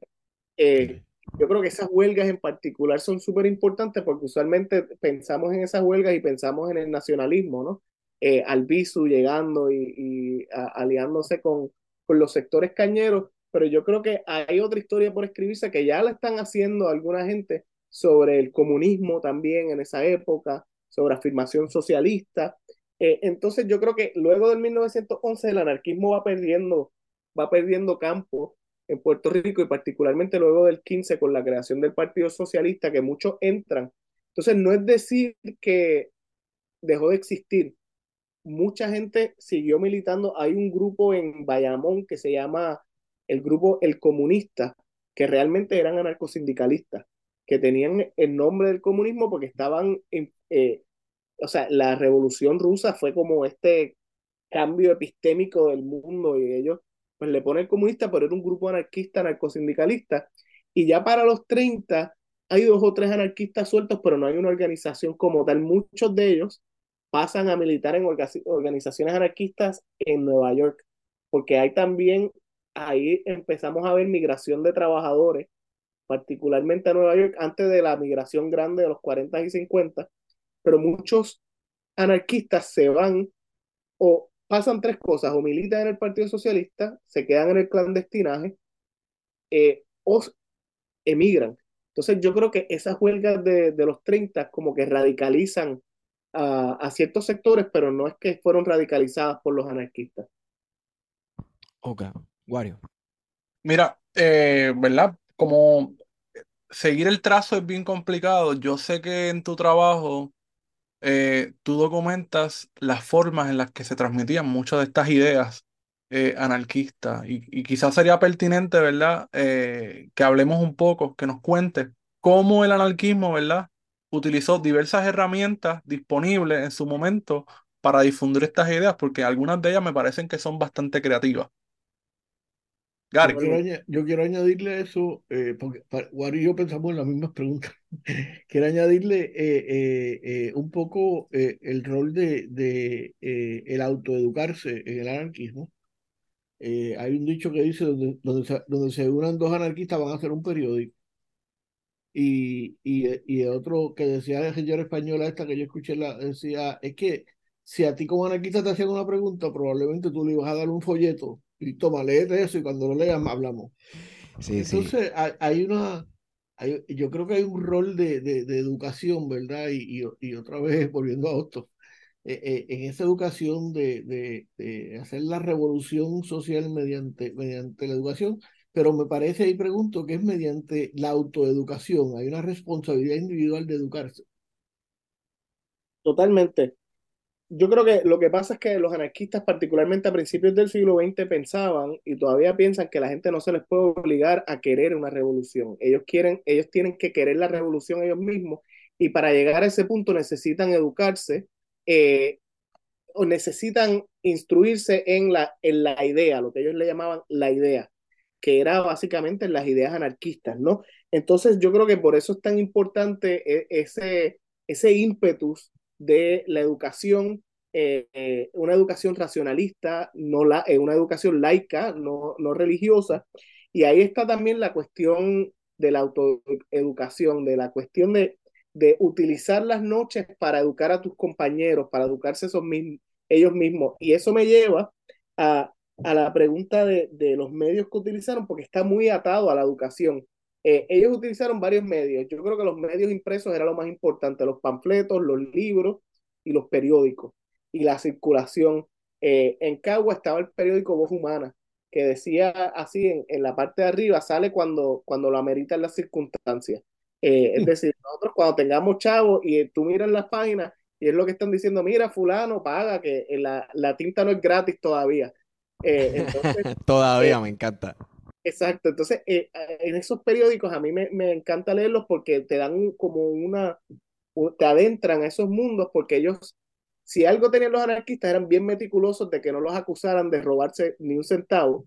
Entonces ahí te dejan saber, mira, gastamos tanto dinero en una silla para la oficina, eh, ah, gastamos tanto para esto y sabemos un poco cómo los espacios que habitaban. Entonces yo creo que no solamente los medios impresos, sino también los centros de estudios sociales que va muy atado a la cuestión de la autoeducación, eh, porque estos centros de estudios sociales fungían tenían múltiples usos. Eran un centro de socialización, donde ellos iban a veces a tomarse el cafecito, a darse la cerveza, a janguear, eh, tenían pósters o fotos de los mártires de, Juan, de, de Francisco Ferrer y Guardia, de Kropotkin, eh, habían fotos de los mártires de Chicago. Entonces eran espacios también donde ellos debatían, leían. La lectura, como dice Robert Darnton, no, no, no podemos pensar que era la misma lectura que tenemos ahora, no era una lectura centrada en el individualismo, era una lectura colectiva. Entonces esta gente leía colectivamente libros. Entonces eso era como un mecanismo de, de intentar atraer la gente a las ideas anarquistas. Los medios impresos, centros de estudios sociales, eh, de estos centros de estudios sociales, ellos iban, ellos le llamaban las universidades de ellos para pulir a oradores que se iban a la plaza pública. Entonces ellos se iban. Los Ateneos, a, los Ateneos eh, anarquistas. Los Ateneos anarquistas. Esta gente iba, estaba en el centro de estudio social un rato y después decía, bueno, vámonos para la calle, vámonos para tal esquina. Y se paraban a hablar de, de, del anarquismo en las plazas públicas también. Entonces también yo creo que la socialización es una cuestión importante y la dimensión cultural.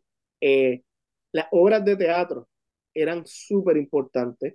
Esta gente no tenía ninguna educación formal, esta gente simplemente aprende de estas líneas y ponte a, a decirla. Y no era fuera de lo común que esta gente estuviese, en, eh, alguien estuviese haciendo el personaje de un burgués y saliera alguien del público, mira, canto de cabrón, burgués cabrón. Entonces el público se metía también dentro de, de este, de, era como una cuestión también.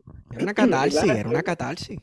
Totalmente, y era como una cuestión también de pedagógica, inclusiva, mira, el público también es parte de esto, vamos a construir esto juntos.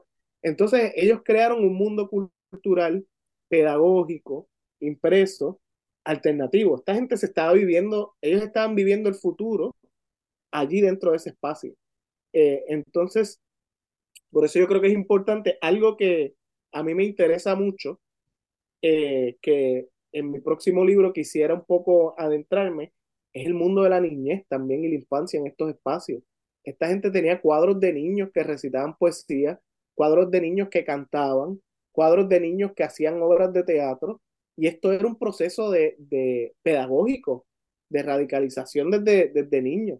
Entonces, en Cuba, por ejemplo, yo estoy trabajando esta familia de anarquistas colombianos que se llaman los moncalianos, yo me encuentro que estos niños de 9 y 10 años estaban dando discursos anarquistas y la gente les daba flores, los aplaudía. Entonces, había otro tipo de socialización, eh, porque ellos pensaban que las familias, o sea, eran otros tipos de andamiajes familiares también. Eh, entonces, eran procesos de experimentación eh, bien concretos Así que no era solamente la bandera negra, no era solamente cantar una canción, era también un proceso de creación cultural. Bueno, lo, que, lo que mencionaste al principio, ¿verdad? Que, eh, eh, que no existe tal cosa como teoría y praxis, sino que es como que, hay que esto hay que vivirlo, ¿verdad? Y era un proceso que se con lo que se experimentaba todos los días. Me estuvo Totalmente. curioso cuando, cuando detallabas ahorita el, el centro de Cagua de, de 1905, creo. Y, y me vino a la mente eh, la, la, la documentación fílmica que hay sobre, sobre la, los procesos en los años 30 en España. Y, y, y me parecía que estabas describiendo los salones, los salones de los sindicatos en España, igual en la fora, o sea que eh, es, un, es una fórmula que se repite donde, donde el, el colectivo, dentro de, de- del poco eh, poder hegemónico que tenía en ese espacio, creaba, eh, eh, eh, y todos eran iguales, eran centros de, de, de estudio, centros de desarrollo de la niñez, centros de, de teatro, eh, la biblioteca. eh, eh, de, de hecho, yo creo que de la Fora lo único que queda es la biblioteca, eh, que, que, que la salvaron. Totalmente. Este, y eso era como que, es como tú ir a una iglesia católica en cualquier parte del mundo y eran los mismos espacios, pues, pues, pues, Totalmente. Y tenían hasta branding. Mira, el periódico, el productor, hubo uno en Barcelona que fue el original, pero después hubo otro en Cuba que se llamaba igual, otro en, en Argentina. Eh, Enrico Malatesta tenía un periódico que también se reproducía el nombre. Había otro que se llamaba La Crónica Subversiva, que hay diferentes. Entonces eran como los mismos logos, era como que se repetían ciertas cosas. Y a mí eso es lo que me interesa en este libro de la Contrarrepública de las Letras, cómo se crea un andamiaje cultural transnacional. me parece que es importante que, que cuando tú dices los periódicos, eh, periódicos que a veces lo que tenían eran dos números, los cejaban y al otro día abrían con otro nombre, pero, Claro. pero era, la misma gente, era, era un, un- gente reciclaje de- constante. esa gente de Cagua solamente tenemos tres periódicos, pero sabemos que tuvieron como ocho o nueve, que eran la misma gente con otro nombre. Eh, Eso era, Avanti, eso era como, como los grupos de izquierda en la, nueva- en la nueva lucha. Totalmente, Con el mismo corillo. entonces era eh, el mismo corillo con otro, otro nombre y seguían reproduciéndose. Totalmente, totalmente. Llorel, ok, ¿qué me puedes decir de la composición social de estos grupos? Porque me estás hablando de obreros y de gente de clase trabajadora y gente que no estaba yendo a las superuniversidades del momento a formarse eh, eh, de manera estructurada. O sea, eh, eh, lo, que- lo que estoy escuchando es trabajadores, gente que va a trabajar todos los días y que se tiene que joder y que de- de- dependen de eso haciendo todo esto.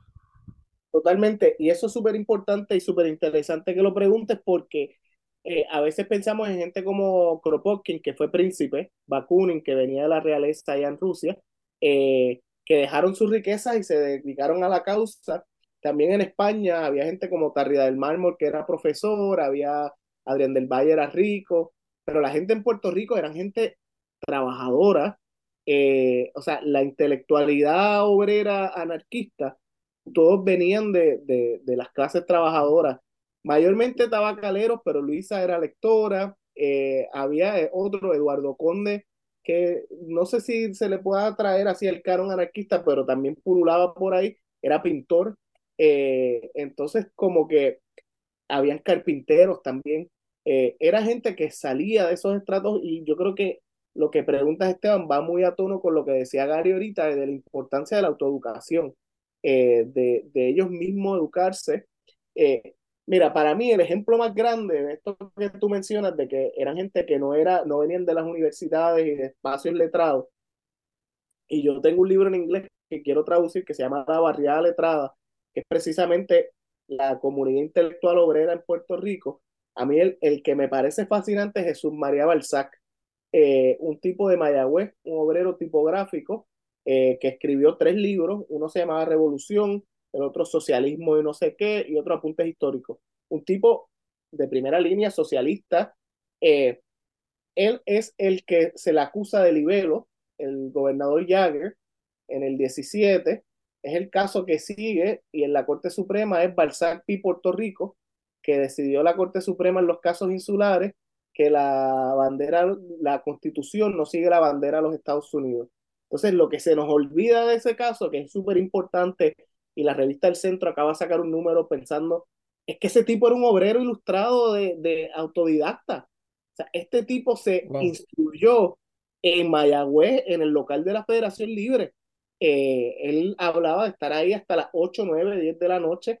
Entonces, es un tipo que cambió la historia de Puerto Rico y la dimensión colonial, porque él dijo, mira, no, a mí me protege la constitución gringa y el Tribunal Supremo dijo que no. Eh, que es la misma justificación que utilizó la administración de George W. Bush para justificar Guantánamo y estas bases militares donde se hacían torturas. Ah, eh, claro, que la constitución no se, la bandera está allí, pero la constitución no, no estamos en territorio nacional, básicamente. Exacto, y eso se decide por un obrero ilustrado que dijo, mira, no, para el carajo, vamos a seguir hasta la Corte Suprema. Y yo creo que había un andamiaje legal que estaban, sabían lo que estaban haciendo, tratando de empujar la constitucionalidad y demás, pero al punto tuyo, Esteban, este tipo era un autodidacta que vino de educarse en Mayagüez, en el local de la Federación Libre. Entonces, como él, había mucha gente que, o sea, era gente que estaba leyendo no solamente teóricos anarquistas, pero cuando tú miras las bibliotecas, por ejemplo, había este centro en San Juan que se llamaba Luz y Vida, esta gente también estaba leyendo a Darwin, estaban leyendo, o sea, clásicos de la literatura. O sea, era gente que estaba creando una comunidad intelectual al margen de la comunidad intelectual elite. Pero fíjate, pero hay una cosa, porque ahora mencionas luz y vida, y no sé por qué, pero me hace pensar que tiene que ver con espiritismo, ¿verdad? ¿Y cuál es la relación del anarquismo con el espiritismo en Puerto Rico? Mira, esa es una pregunta que yo creo que hay una compañera, Carmen Romeu Toro, que trabaja a Luisa Capetillo y trabaja el espiritismo, ella tendría más autoridad para contestarla. Yo con lo poco que sé te podría decir que, que hay una conexión por explorar lo que menciono ahorita, 1911, la, la primera gente que llega cuando arrestan a los anarquistas trayendo catres, comida, agua, es la Federación Espiritista. Eh, entonces hay como una intersección. Lo que pasa también es que el espiritismo que se da en Puerto Rico a principios de siglo es este espiritismo cardesiano, eh, europeo, de las clases medias, blanco. Eh, entonces también como que por ahí yo creo que hay que empezar a pensarlo. Eh, entonces hay una cuestión también de que ese espiritismo en el entre siglos pasados era un espiritismo que se pensaba como racionalista y científico. Correcto. Vamos a Sí, sí, científicamente sí. Ese, ese es el punto. el Y, alma. y estamos hablando de pensadores que se han quitado el yugo de la iglesia y del cura. Entonces, son gente que no le importa lo que la, la iglesia quiere que lean y está leyendo otras cosas. Eh, yo a veces, yo eh, en el área de Mayagüez, de, Cabo Rojo, está Flavio Acarón, que es uno de los maestros espiritistas aquí del siglo XX, que yo discutía con él al aire y decía, bueno, lo que pasa es que ustedes son, ustedes realmente son científicos que saben que no existe Dios, pero, pero, pero como, como, como, es, como son científicos, quieren justificarlo y, y, y, y, y ahí desarrollan todo ese pensamiento. Y, y, y, me parece que, que, que, la clave de ese asunto de, pudiera estar, ¿verdad? Yo no soy experto en esto, pero vengo de familia espiritista, así que conozco por dónde pica la bola, eh, en, que, en que está la liberación de, del canon del cura. Entonces, yo, yo puedo, o sea, me, da, me permite pensar otras cosas. Y, y habían periódicos en Puerto Rico anticlericales, que no claro. eran ni anarquistas ni socialistas, pero eran periódicos anticlericales. Entonces, yo creo que ese anticlericalismo crea como un punto de convergencia con los anarquistas y lo que hablábamos de Hosto ahorita, o sea, el racionalismo era como una sombrilla, era como esta cuestión, sí, sí. nosotros estamos eh, secularizando el pensamiento. Entonces, eh, yo creo que por ahí es que para alguien como Luisa era como, bueno, para mí no es una contradicción, y ella escribe sobre esto, ella escribe sobre ser anarquista y espiritista.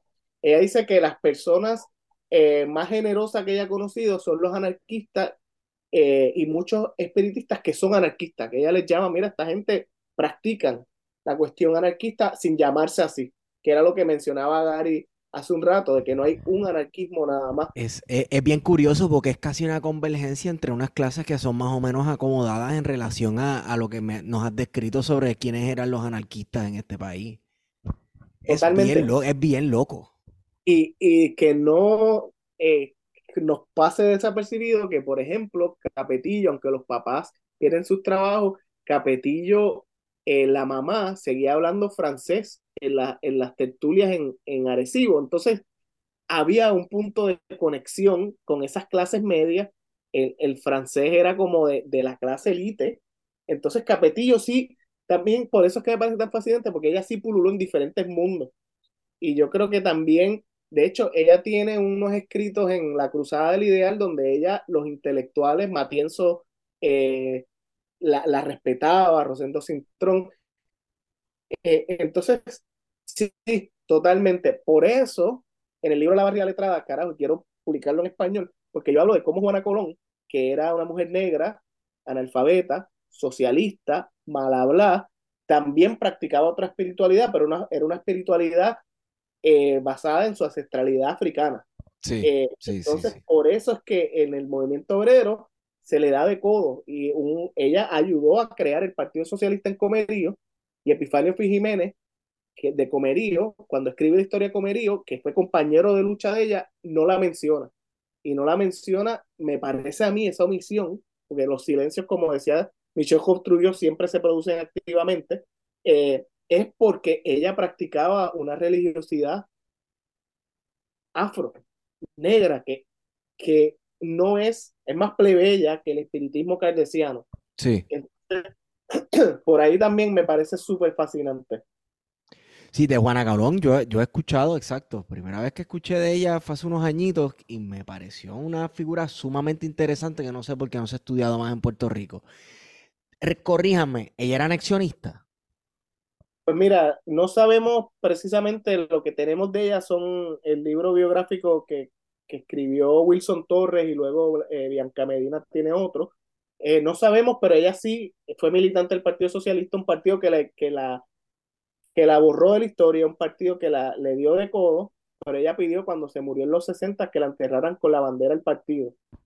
Habiendo dicho eso, yo Wow. creo que sí, y el partido ya no existía, ella dijo, a mí me entierran con la bandera del Partido Socialista. Eh, y fue un evento donde fueron cientos de personas eh, a, a, a enterrarla. Entonces, menciono eso porque me parece que sí, que ya parece entonces la línea hegemónica del partido era el anexionismo. Pero habían vertientes independentistas. El alcalde de Río Piedras, que era socialista, lo votan del partido en el 32 por ser independentista y luego, luego lo reincorporan.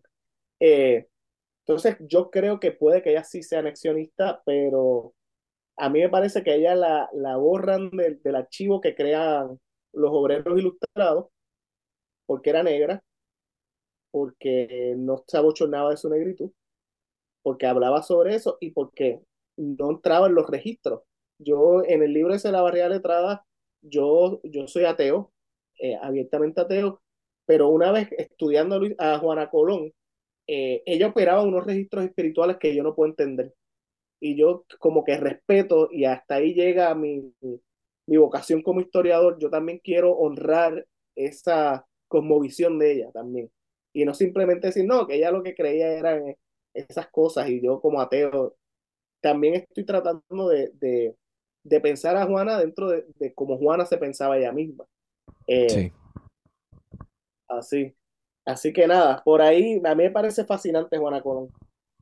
Y, y es el trabajo, y perdón que, que me monte en tribuna, eh, Sí, sí, sí, mete es mano. el trabajo, es el trabajo de las comunidades que nunca se olvidaron de Juana Colón, del Partido Socialista, el PCP, que tuvo una sección en Comerí, sacaron un panfletito de Juana Colón, y el trabajo de Wilson Torres, que fue maestro de escuela superior por toda una vida, que el día de hoy hay un centro cultural que se llama Juana Colón, la Casa Juana Colón en Comerío, y hay una escuela superior que se llama la Escuela Superior Juana Colón. Eh, pero fue por el trabajo de archivo y, de, y, y el trabajo histórico de la comunidad. No fue la, la élite intelectual en la YUPI, no fue eh, la, la clase académica, fue la gente del barrio recordando a Juana.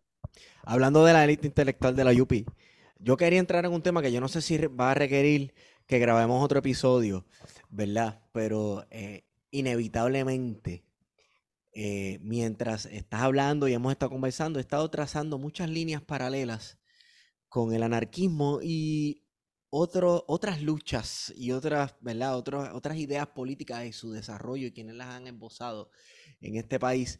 Y de verdad que hay, hay puntos de convergencia y hay diferencias abismales, ¿verdad? Entonces, eh, quizás una buena intro, no sé si la podemos dejar para otra ocasión que conversemos, ¿verdad? Pero, ¿qué fue sucediendo con el anarquismo que aparentemente casi desaparece de la narrativa histórica y de momento vemos que las luchas se centran pues eh, como respuesta eh, eh, al colonialismo, ¿verdad? Y a las cosas que están sucediendo en la isla se centran en el nacionalismo y luego entonces, de manera subsiguiente, la nueva lucha.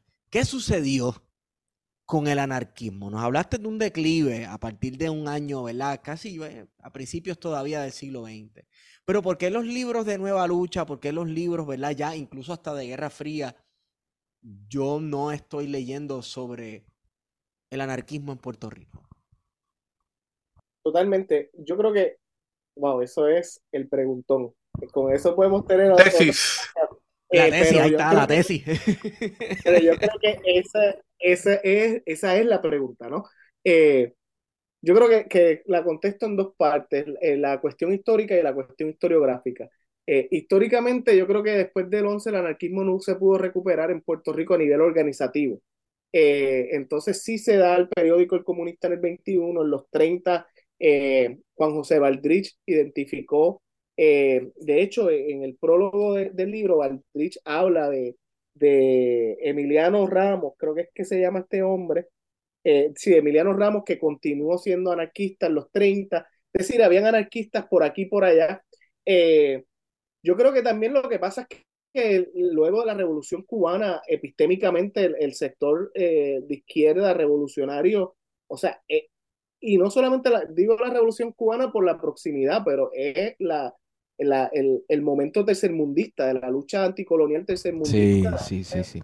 Pero la, la asunción de la, el asumir la, el nacionalismo como bandera, como bandera avanzada de la lucha y, y, centro para organizarse, me parece que pudiera, y pregunto, ¿verdad? Si, si tiene que ver con eso, ¿verdad? Porque mm, ya no solo son los marxistas los que no están muy, muy, ¿verdad? Muy en diferente, ¿verdad? Y, y, no sé si el, el, establecimiento del nacionalismo por varias décadas como el centro de la lucha de la lucha por la independencia del país, pues, pues, pues va robando los espacios. Totalmente. Pues, es que aquí hay un hecho también, Gary, y es que en, pues, en Puerto Rico uno supone, ¿verdad?, que eh, en estos casos el nacionalismo se supera como paradigma político cuando ya eh, eh, se logra llevar a cabo, culminar unos procesos y aquí nos quedamos... una cosa es el nacionalismo del colonizador y otra es el nacionalismo del colonizado. La, cosa es que aquí nosotros nos quedamos en calzoncillo, aquí nunca se culminó nada.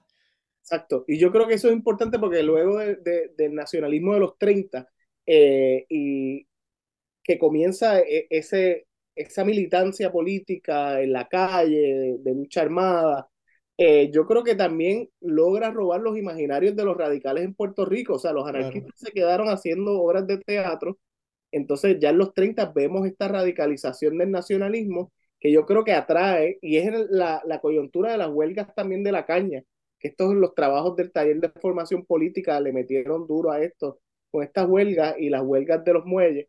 Pero yo creo que también luego de, de, de Bandung, luego de, del movimiento tercermundista, luego de, de, de Cuba, eh, que ahí está un poco lo que hablábamos fuera del aire, Gary, también con, con los Young Lords. Eh, o sea, hay como, como, una lucha anticolonial global en donde yo creo que la gente pensó la revolución está a la esquina. pero eso, eso me lleva a una pregunta que, que, que, te, que te invité temprano en la tarde y vas a estar hablando con nosotros, ¿verdad? ¿Dónde están los nuevos anarquismos? Totalmente. Y, me parece, y me parece que en ese sentido, como tú, por ejemplo, los John Lord no, o, o, o, el mismo Zapatista, ¿verdad? No se, no se asumen como anarquistas, pero, pero los métodos de lucha de los John Lord eran, eran muy, muy anarcoides, o, anarcosos, no sé cómo llamarlo. Totalmente.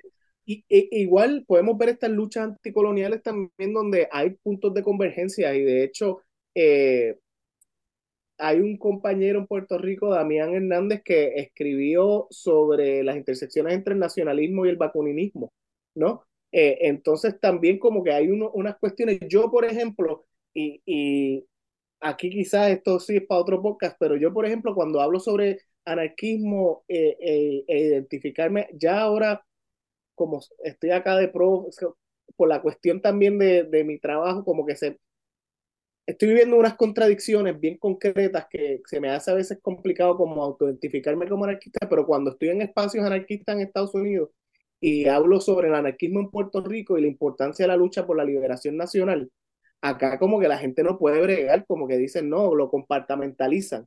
Y yo digo que en espacios colonizados, una lucha por la liberación nacional es igualmente legítima y este es el mismo debate que tenían en el 1895 los anarquistas, ¿apoyamos a los revolucionarios cubanos o no? Mira, coño, si vemos históricamente, la, la opción era apoyar la lucha y radicalizarla de adentro. Entonces, yo creo que por ahí va la cosa y yo creo que luego con, con el, el, la nueva lucha se le da esta preeminencia historiográfica al nacionalismo, ¿no? Pero como hablábamos fuera del aire, eh, Esteban Valdés, el compañero eh, Esteban Valdés que falleció, que era poeta, me hablaba antes de fallecer sobre grupos ácratas en Puerto Rico que estaban organizando desde la Universidad de Puerto Rico, que hicieron acciones, acciones hasta armadas, personas que no sé nada porque él las protegió y se las llevó los nombres a la tumba. Y sí. Me pregunto, me pregunto porque eh, es sumamente difícil uno poder superar el Estado sin haber hecho un Estado-nación primero. Entonces, no quiero entrar en, etapas históricas. Sí, sí. muy, muy, marxista de tu parte. Sí, se me salió, se me salió, ¿verdad? Pero, pero, pero me parece que, que, es sumamente difícil tú llegar a la superación del Estado cuando, todavía no has hecho un Estado, ¿no? Claro, y hay que también deshacerse del sistema colonial de, de, de, cualquier forma. O sea, la lucha tiene que ser anticolonial. Eh, sea anarquista, marxista, lo que sea, en Puerto Rico la lucha tiene que ser Además que, que antes, ah, te pregunto, ¿verdad? Porque me parece que eh, hasta la década de los 80, donde empieza a surgir la, el, el, el, movimiento antiglobalización en Estados Unidos, a fortalecerse con los movimientos de Seattle, ¿verdad? Que ya las protestas de Seattle y esto, yo no sé, creo que son los 90. 99, sí. Sí, pero, pero entre, entre el 39 que colapsa el experimento español hasta el 80 a nivel mundial también desaparece prácticamente con, con, título, ¿verdad? La cuestión anarquista. Totalmente, pero no del todo. Y yo creo que ahí va la segunda parte de la pregunta, que es la cuestión historiográfica. Lo que pasa es que el anarquismo, la, la historia de las clases populares, las historias de, desde abajo, eh, que se da con el giro este de, de, historia desde abajo, que no solamente en Puerto Rico con la nueva historia, esto es un fenómeno global eh, con Thompson, con gente en América Latina. Eh, pensaron el anarquismo, como decía Eric Hobsbawm, y creo que hablábamos fuera del aire, como eh, rebeldes primitivos y como una fase hacia el marxismo, hacia el comunismo, hacia una... es como si el antropólogo David Graeber, que falleció y descansa en poder, decía que usualmente los marxistas ven el anarquismo como este primo con el pie plano, medio chueco, como esta persona rara. Entonces, como que no le dan la misma importancia. Y yo creo que también hay un problema de invisibilización y omisión historiográfica. Y parte de la razón por la cual yo escribí el libro de Voces Libertarias fue porque tuve un profesor que falleció también, que no descanse tanto en poder él, eh, que decía que que pues, me decía, chico, tú estás haciendo esta tesis de esto, aquí no habían anarquistas porque estás perdiendo el tiempo. Entonces, un poco es esa omisión de que, de que no hubo anarquistas o, o están relegados a notas al cárcel, ¿no? Y yo creo que, que hay mucho, mucha tela por cortar. Eh, Esteban, como les mencioné, me dejó unos periódicos de, de, Esteban el, Esteban el poeta, no Esteban el de aquí. Ah, exacto, Esteban Barlet, perdón. Eh, Esteban Barlet, pero, pero se lo paso a Esteban eh, y a Guarionex también, a Tigar, y estos periódicos de la Unión de Socialistas Libertarios, eh, en la UPR, el taller Luisa Capetillo. Entonces sí había, lo que pasa es que yo creo que se ha visto como, como algo relegado, como algo no importante dentro de la nueva lucha por la independencia. Bueno, incluso, incluso yo creo que a nivel de, del movimiento de globalización que tiene una raíz, o por lo menos en la forma de operar básicamente, y, y, y, yo por ejemplo eh, eh, escuchaba, escuchaba a, a, Luis Fernández que, que estudia esos movimientos, que decía una asamblea, una asamblea del movimiento anticolonización dura ocho horas, porque tú sabes, todo a base de consenso, todo lo vimos en la UPI, la forma de la, la, las asambleas en la UPI, entonces, hemos visto el resurgir, ¿verdad? Y eso nos lleva, yo no sé si aquí sí vamos a necesitar otra hora más de podcast, eh, eh, a, de, lo, de los anarquistas actuales, ¿verdad? Los anarquismos actuales que a lo mejor no se llaman anarquistas, pero que están trabajando desde, desde la visión ácrata, ¿no?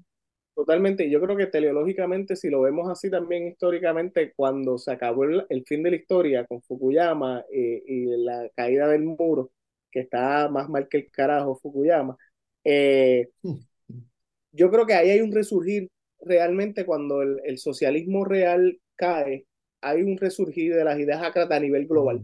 Eh, y ahí está Bakunin tenía razón, Bakunin tenía razón, Bakunin tenía razón. Seattle, eh, lo que es Seattle, lo que son los zapatistas, lo que es eh, la lucha antiglobalización, eh, lo que fue luego Occupy, Los ocupa, los ocupa, los ocupa, exacto. Entonces, como que hay una proliferación, eh, pero igual yo creo que no se le da la importancia historiográfica eh, o como objeto de estudio, porque se ve como menos.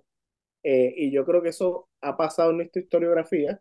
Eh, también lo que pasa es que hay muy pocos archivos para trabajar eso y, y cada vez hay menos. En el libro de la barriada letrada, cuando yo lo terminé, yo trabajé ese libro en el Centro de Documentación Obrera en Humacao, Santiago Iglesias Pantín, que lleva cerrado desde septiembre del 2017, cuando en el paso de María. No sabemos qué quedó, no sabemos si existe todavía los documentos. Entonces, lo poco que teníamos ya queda menos. Entonces, se hace también más cuesta arriba hacer esta historia, porque por una parte, esta gente trataba de eludir el Estado, y el Estado es uno de los mayores productores de archivos, y por otra parte, esos pocos documentos que quedan son documentos no importantes para la gente, así que no hay fondos eh, gubernamentales, institucionales para proteger estos archivos. Entonces es una historia contracorriente.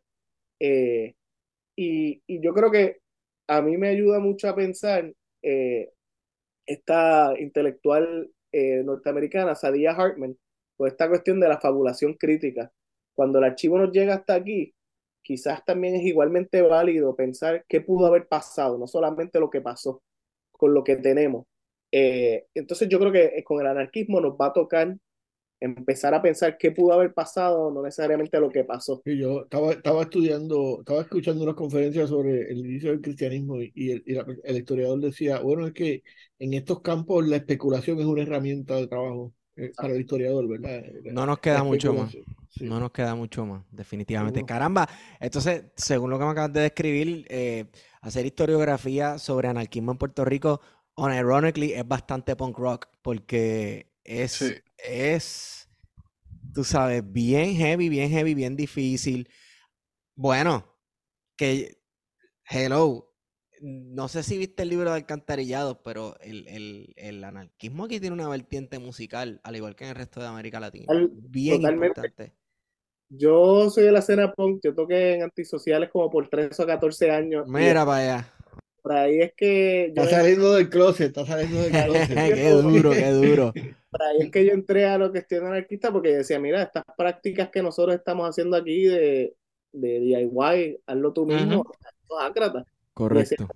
de dónde viene. Y de hecho, en Puerto Rico en los 90, en la escena punk hubo lo que se llamó un. Había una casa ocupa por allá por el monte, no me acuerdo dónde. y había también un. A principios de siglo, no fue como a finales de los 90, un Food Not Bombs, eh, comida no bomba. Entonces, como que han habido proyectos ácratas de la escena punk, eh, pero nunca se han sostenido. Sí, pasajero, ¿no? Por así decirlo. Sí, sí. Es que hay, de hecho, hay muchas dinámicas de solidaridad entre las escenas musicales, principalmente en el punk y en el hardcore, por ejemplo. Lo que pasa es que eh, eh, muchos de los músicos y miembros de esas escenas entran al Dead Life, entonces tienen un 9 a 5. Tienen tres chamaquitos, tienen tres chamaquitos que alimentar y esas cosas. Y Yo es bien día- difícil. el otro día aquí, yo vivo en Wisconsin, acá en el medio del imperio, y tenía una camisa de ratas, la banda de punk reciente que está bien dura, si no la han escuchado, búsquenla. Están metiendo súper sólido, tenía la, que tiene la anarquía también, y una rata. Y eh, un papá me dice, mira, eso es una banda de punk. Y yo, sí, ah, mira, y yo, y él toca también, pero lo que acabas de decir, Esteban, él, ah, sí, yo también toco, pero tuve hijos y ahora como que pues tengo el Ahora, tal. ahora es un old. Pero lo que pasa, mira, tú no sabes cuántos yo he visto que, ajá, su, su dad t-shirt con los dad jeans y los zapatos Nike, estos bodrogos, entonces se le sube un poquito la manga de, de la camisa y tiene la A de anarquía bien ponco, tú sabes, bien vieja escuela. A- a- en esas estamos, en esas estamos. Mira, quiero recomendar un canal de YouTube. Este, ah, no, bueno, ustedes eso no lo hacen a lo último, las recomendaciones. No, no, no, tíralo, No, tíralo, tíralo. no. Eh, pues, eh, eh, que, que es un canal, un canal peruano de un, de un, de un muchacho que parece que, que es parte de, de una comunidad originaria allá, que se llama Escupamos la Historia. Googleen Escupamos la Historia. Y es bien interesante porque tiene, tiene trabajo, son unos trabajos seguramente de 15 a 20 minutos y tiene trabajo del anarquismo en Cuba, el anarquismo en Estados Unidos, eh, el anarquismo dentro, por ejemplo, de, de, de, de, la, de la Chile de, de, la Chile de Pinochet. Eh, unos trabajos muy bien hechos, muy bien hechos. Eh, de hecho, algunas de las cosas que cité de, de personas hablando son cosas que, la, que él ha recogido de la Sí, él, él hizo la serie, él hizo la serie de la banda sonora del anarquismo. Eso, eso, por ahí me acordé ahora cuando te dije eso. Eso es, un, wow, eh, es, genial. Google, en banda sonora del anarquismo eh, y le va a salir el video. Genial, genial, genial. Escupamos la historia. Y es un trabajo eh, muy cuidadoso en términos, en términos ¿verdad? De, de, de la información que tiene. Me, me, encanta el nombre, Escupamos la historia. ¿Cuán, cuán retante, cuán retante es, Llorel, hacer historias sobre anarquismo? Precisamente con lo que estábamos hablando ahorita. De, los archivos sobre... había, exacto, los archivos. Había poca documentación, ahora hay menos, que usualmente funciona al revés la cosa. Totalmente, totalmente. Sí, para mí fue súper importante un libro que publicó Rubén Dávila Santiago que se llama El derribo de las murallas para mí es el, el, mejor libro sobre historia obrera que hay en Puerto Rico y él es sociólogo, eh, pero es un libro exquisito y él también es el que hizo Teatro Obrero en Puerto Rico, que es un compendio de obras de teatro. Eh, y a mí me ayudó mucho ver las fuentes que él tenía y en realidad es como ir al archivo a hacer historia contracorriente, a pensar en contra del archivo, ¿no? Eh, porque no hay casi. Entonces los registros policíacos casi no hay, no, en aquel entonces ya se ha hecho un poco de trabajo con los registros policíacos, eh, pero no estaban catalogados. Eh, no hay documentación casi del Estado pensando estos anarquistas. Entonces, e, es un poco complicado. Yo creo que con esta, con esta catalogación de los, de los, de los, ¿cómo es que se llama esto? La, cuestión de la policía, que son los registros, ellos tienen como los... Las carpetas. Las carpetas. No, y las carpetas también, para los 70, pero para principios de siglo, los, la libros, ficha. los libros de la policía no estaban. Novedades, sí, los libros de novedades. Los libros de novedades. Ah, hay, hay unos documentos también que para mí son bien importantes y puede que sirvan, y es los documentos que incluso datan desde el siglo XIX con fotografías y todo, que son los récords de, la, de las cárceles. Mm. Las, ah, las, sociedades genealogistas estas y los mormones tienen todo eso eh, digitalizado con una calidad increíble. Entonces, eh, y se me ocurre porque em, cuando eh, me compré un libro sobre la historia del tatuaje en España, pero construido desde los récords de criminales y, por ejemplo, los presos que les daba sífilis, que les tiraban fotos en las primeras décadas del siglo XX, pues eran sí, estaban todas las llagas del sífilis, pero estaban todos los tatuajes también. un montón de los tatuajes eran símbolos este, anarquistas, ¿verdad? Y se identificaba quién era anarquista y quién no, quién era comunista, quién no. Eh, y entonces se hizo toda una biblioteca partiendo de estos récords médicos, incluso de estudios de, de lo que yo no sé si a eso se le llamaba frenología, que era este, el, el, el asociar el tamaño del cráneo de la gente, el color de la piel con la conducta y la criminalidad y la presencia de tatuajes en el cuerpo. Irónicamente, ese campo de estudio pseudocientífico sumamente racista ahora nos sirve para una ventana de, de el estudio de comunidades totalmente subversivas. Entonces, en Puerto Rico, si bien no le no les tiraban fotos del cuerpo completo, sí hay descripciones eh, de claro. Exacto. Si hay descripciones del cuerpo de, las personas, ¿verdad? De los, de, de los prisioneros. Y, por ejemplo, eh, hay una señora eh, a principios de siglo que tiene un altercado con la policía, la mete en presa y la descripción de, de sus tatuajes, entre ellos está que viva el Partido Republicano. O sea, una, una locura. Una locura. Este, que eso no se ha estudiado, fíjate, el, el simbolismo político. Totalmente. Sí, yo, y yo creo que, que para estudiar la historia del anarquismo hay que pensar los archivos de, de, otras maneras y pensar otros archivos y no necesariamente simplemente los libros de novedades, sino ir a ese otro tipo de cosas. Yo hice un, una investigación por un artículo sobre la cárcel de municipal de Humacao y encontró un montón de cosas sobre los cuerpos de los prisioneros. O sea, era un, era un libro sobre Bolívar Ochac, este tipo que escribe un libro, sus memorias en prisión, que es como el primer trabajo autoetnográfico de una prisión en Puerto Rico. Pero entonces hay que pensar esos archivos a contracorriente, porque es que no puedo ir pensando como que ah, voy a buscar los anarquistas, sino es, es precisamente esas estrategias que estás mencionando, Esteban, de entrar por otro lado. Y por eso es que el viejo Picó decía, mira, la historia hay que repensar, cada generación tiene que repensar la historia, porque no hay historias absolutas. Entonces, yo creo que, nada, eso que me mencionas de, del sífilis y las fotos me vuela la cabeza. Sí, te, voy, a enviar la referencia después del libro. Te voy a enviar la referencia del libro. Hay otra serie que lo produce Of All People, la presidencia de Argentina en el 2015. En el 2015. Vaya, vaya. Este, se llama Ni Dios ni Amo, Historia del Anarquismo en Argentina. Son como 13, como 13 capítulos. Y el hilo conductor es un estudiante que empieza a hacer una tesis y, y, y entonces eh, a, a, través de, de de dramatización de cómo se hace la tesis y lo, lo, que le va diciendo su profesor, él va entrando en los diferentes, este, me acuerdo ahora cuando lo voy hablando de metodología y esas cosas, ¿no?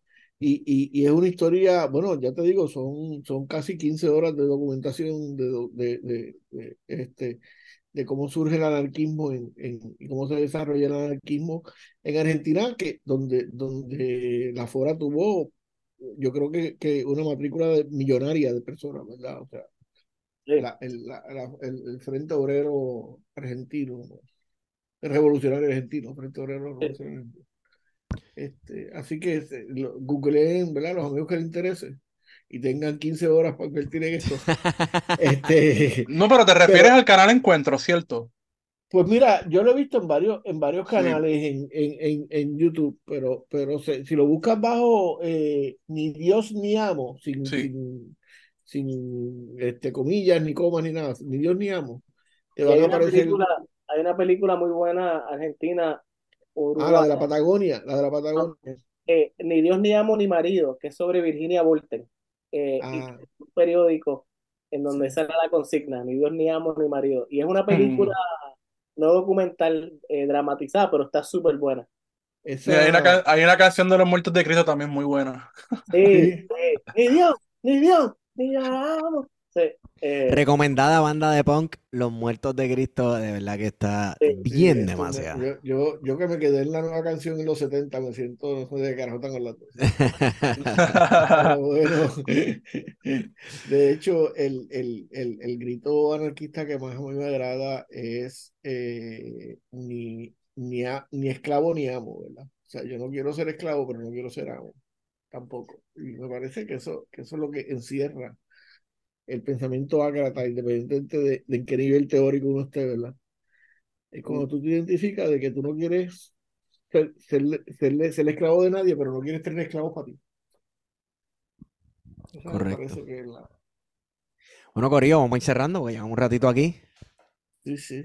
Hay que trabajar, hay que producir, ¿viste? Hay que producir. Mañana, hay que, producir otra vez. Claro, pero le están robando tiempo a sus patronos. Imagínate, pobres patronos. Que sea tiempo de descanso para producir. Sí, estamos cumpliendo con la máxima anarquista de, de, las ocho horas de trabajo, ocho de descanso, y eso de descanso era de educación realmente, ¿verdad? Autogestionado todo familia, esto. De la eh, eh, eh, las ocho horas de descanso de, de, trabajo y la de educación.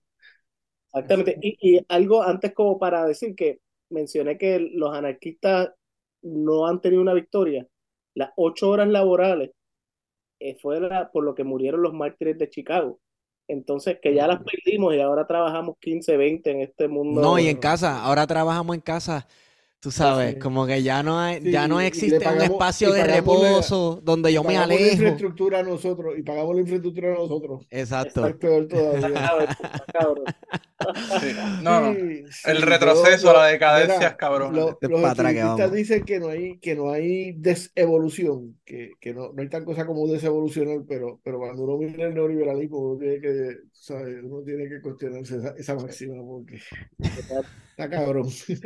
Bastante. Llorel, ¿dónde puede la gente conseguir Voces Libertarias y otros libros tuyos?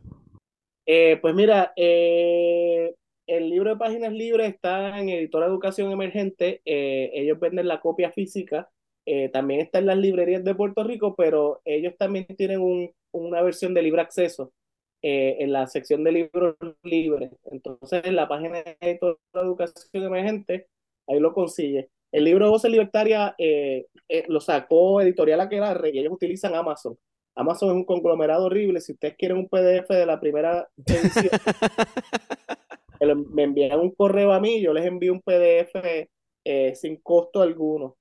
Eh, sí, y por ahí los consiguen. Y en la editorial de la Universidad de Duke está el libro de la barriada de letradas en inglés, pero pronto yo espero que se traduzca al español. Mira, no, no me puedo ir sin tirarlo al medio. Llorel fue uno de los de los de los eh, ¿cómo es? de los co-conspiradores en, en, en producir en Puerto el primer Congreso Mundial de Anarquismo en Puerto Rico hace ya 12 años más o menos. Así que Sí, sí, llegaron honor y gloria, como dicen. ¿verdad? Sí, sí, estuvo, estuvo bueno, estuvo bueno, de ahí O salieron sea que había, habíamos anarquistas aquí en el, en el principio del siglo XXI. ¿sabes? Exacto. Y Queda sale queda. Y de ahí Ok. sale el libro, de, de, de esas conversaciones y del punk y toda esa cuestión. Eh, sí, y si, diablo, me siento como si estuviese vendiendo un producto. Mete Eh, mano. www. o www.yorelmelendezvadillo.com, ahí se enteran de lo que estoy haciendo. Y por sacar un libro de historia de Puerto Rico que luego me van a criticar por, por ser muy simplista. Eh, pero, eh, pero, pero hay varias páginas dedicadas a Luisa Capetillo, al Partido Comunista. Es una historia intentando hacer una historia desde abajo, pero es cortita, así que es como una síntesis. De Puerto Rico sale en español con Planeta en abril. Ah, Este, excelente. ¿dónde, dónde la gente te puede conseguir en redes si quieres que te consigan? Eh, pues mira, por, por Twitter, que ahora es otro nombre, X. eh, X, exacto. X, sí. Ugh. yo- me pueden buscar por ahí, creo que es el handle es arroba J Meléndez Vadillo, J Meléndez Bad, eh, porque no cabía el resto, pero buscan Llorel Meléndez Vadillo aparece, Facebook también, Instagram soy medio jodón, pero si me añaden también, eh, me pueden conseguir Llorel Meléndez Vadillo, que ese lo tengo más privado para poder poner stories de, de cosas más personales como el perro. la- Ah, bueno, sí, sí, sí. La, la taza de café por la, la taza de café por las mañanas y esas cosas, sí, sí, sí. Eh, Corillo, si a la gente le interesa eso, pues me pueden conseguir por Instagram. Sigan a Gary y sigan a Llorel porque este ciclo, este próximo ciclo electoral en Puerto Rico va a estar súper al garete y definitivamente yo quiero saber las opiniones de ellos dos sobre lo que va a estar Mira, pasando aprovecho y felicito a la a Llorel el desde allá. análisis- Ajá. el análisis que hizo sobre, sobre eh, eh, los procesos y, y cómo el conservadurismo está en el país creciendo y, y- y la importancia que puede tener ese proyecto de dignidad, que aunque pierda las elecciones las gane, me pareció Oh, sí. Ese capítulo, los que no lo han, han, visto- han escuchado el episodio, mire para atrás y vaya y búsquelo y, y escúchelo. Saludos a la borde. Sí, Pues miren, Corilla, yo voy a estar allá en Puerto Rico el año que viene por un año, así que podemos hablarle de las elecciones cuantas veces quieran. Así que tomando alcohol nacional. Durísimo, durísimo. Yes. Quizás Y- podamos hacer, ya que no tenemos tantas responsabilidades electorales, quizás podamos, Este, vamos a, podamos- llamar- a hacer un episodio que se va a llamar Guario Desencadenado. podemos, podemos, podemos hacer algo, un panel, un Mira, panel. no es coincidencia que, que Wario se empezó a resbalar y ya está hablando con anarquistas. Durísimo. Gary, Gary, sí. ¿dónde te conseguimos? Gary Gutiérrez PR y temprano en la tarde, temprano PR, este, y, y googleé temprano en la tarde y lo busqué por ahí. Y Gary Gutiérrez PR, estoy en todos lados bajo esa. bajo Perfecto. esa- bajo ese seudónimo, ese, ese nom de plom. ¿Cómo que- nom de plom es que le dicen los franceses?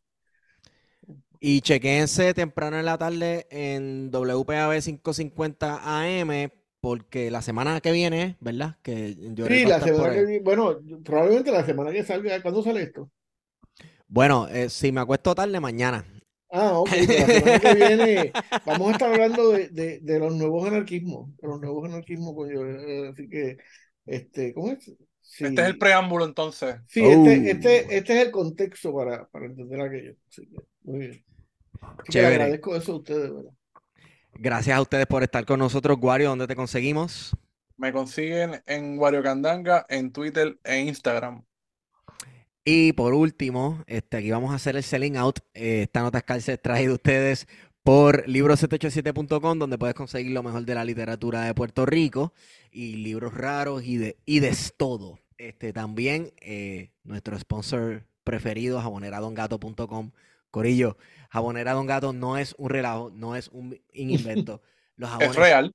es súper real, huelen súper rico y si, no sé, si no te gusta, eh, si no te gusta bañarte, loco, pues lo puedes poner en tu baño para que por lo menos tu baño huela rico, porque en verdad emiten una fragancia tan y tan brutal. Sí. Jaboneradongato.com con el código plan de contingencia eh, obtienes un, descuento en tu orden. Así que gracias Corillo por estar con nosotros, a mí me consiguen Stigon por Twitter. Y Guario, ya te dijiste dónde te conseguimos, ¿verdad? Sí. Ah, sí, ok, está bien. Bueno, pues con esa hemos ido con ustedes. Plan de contingencia.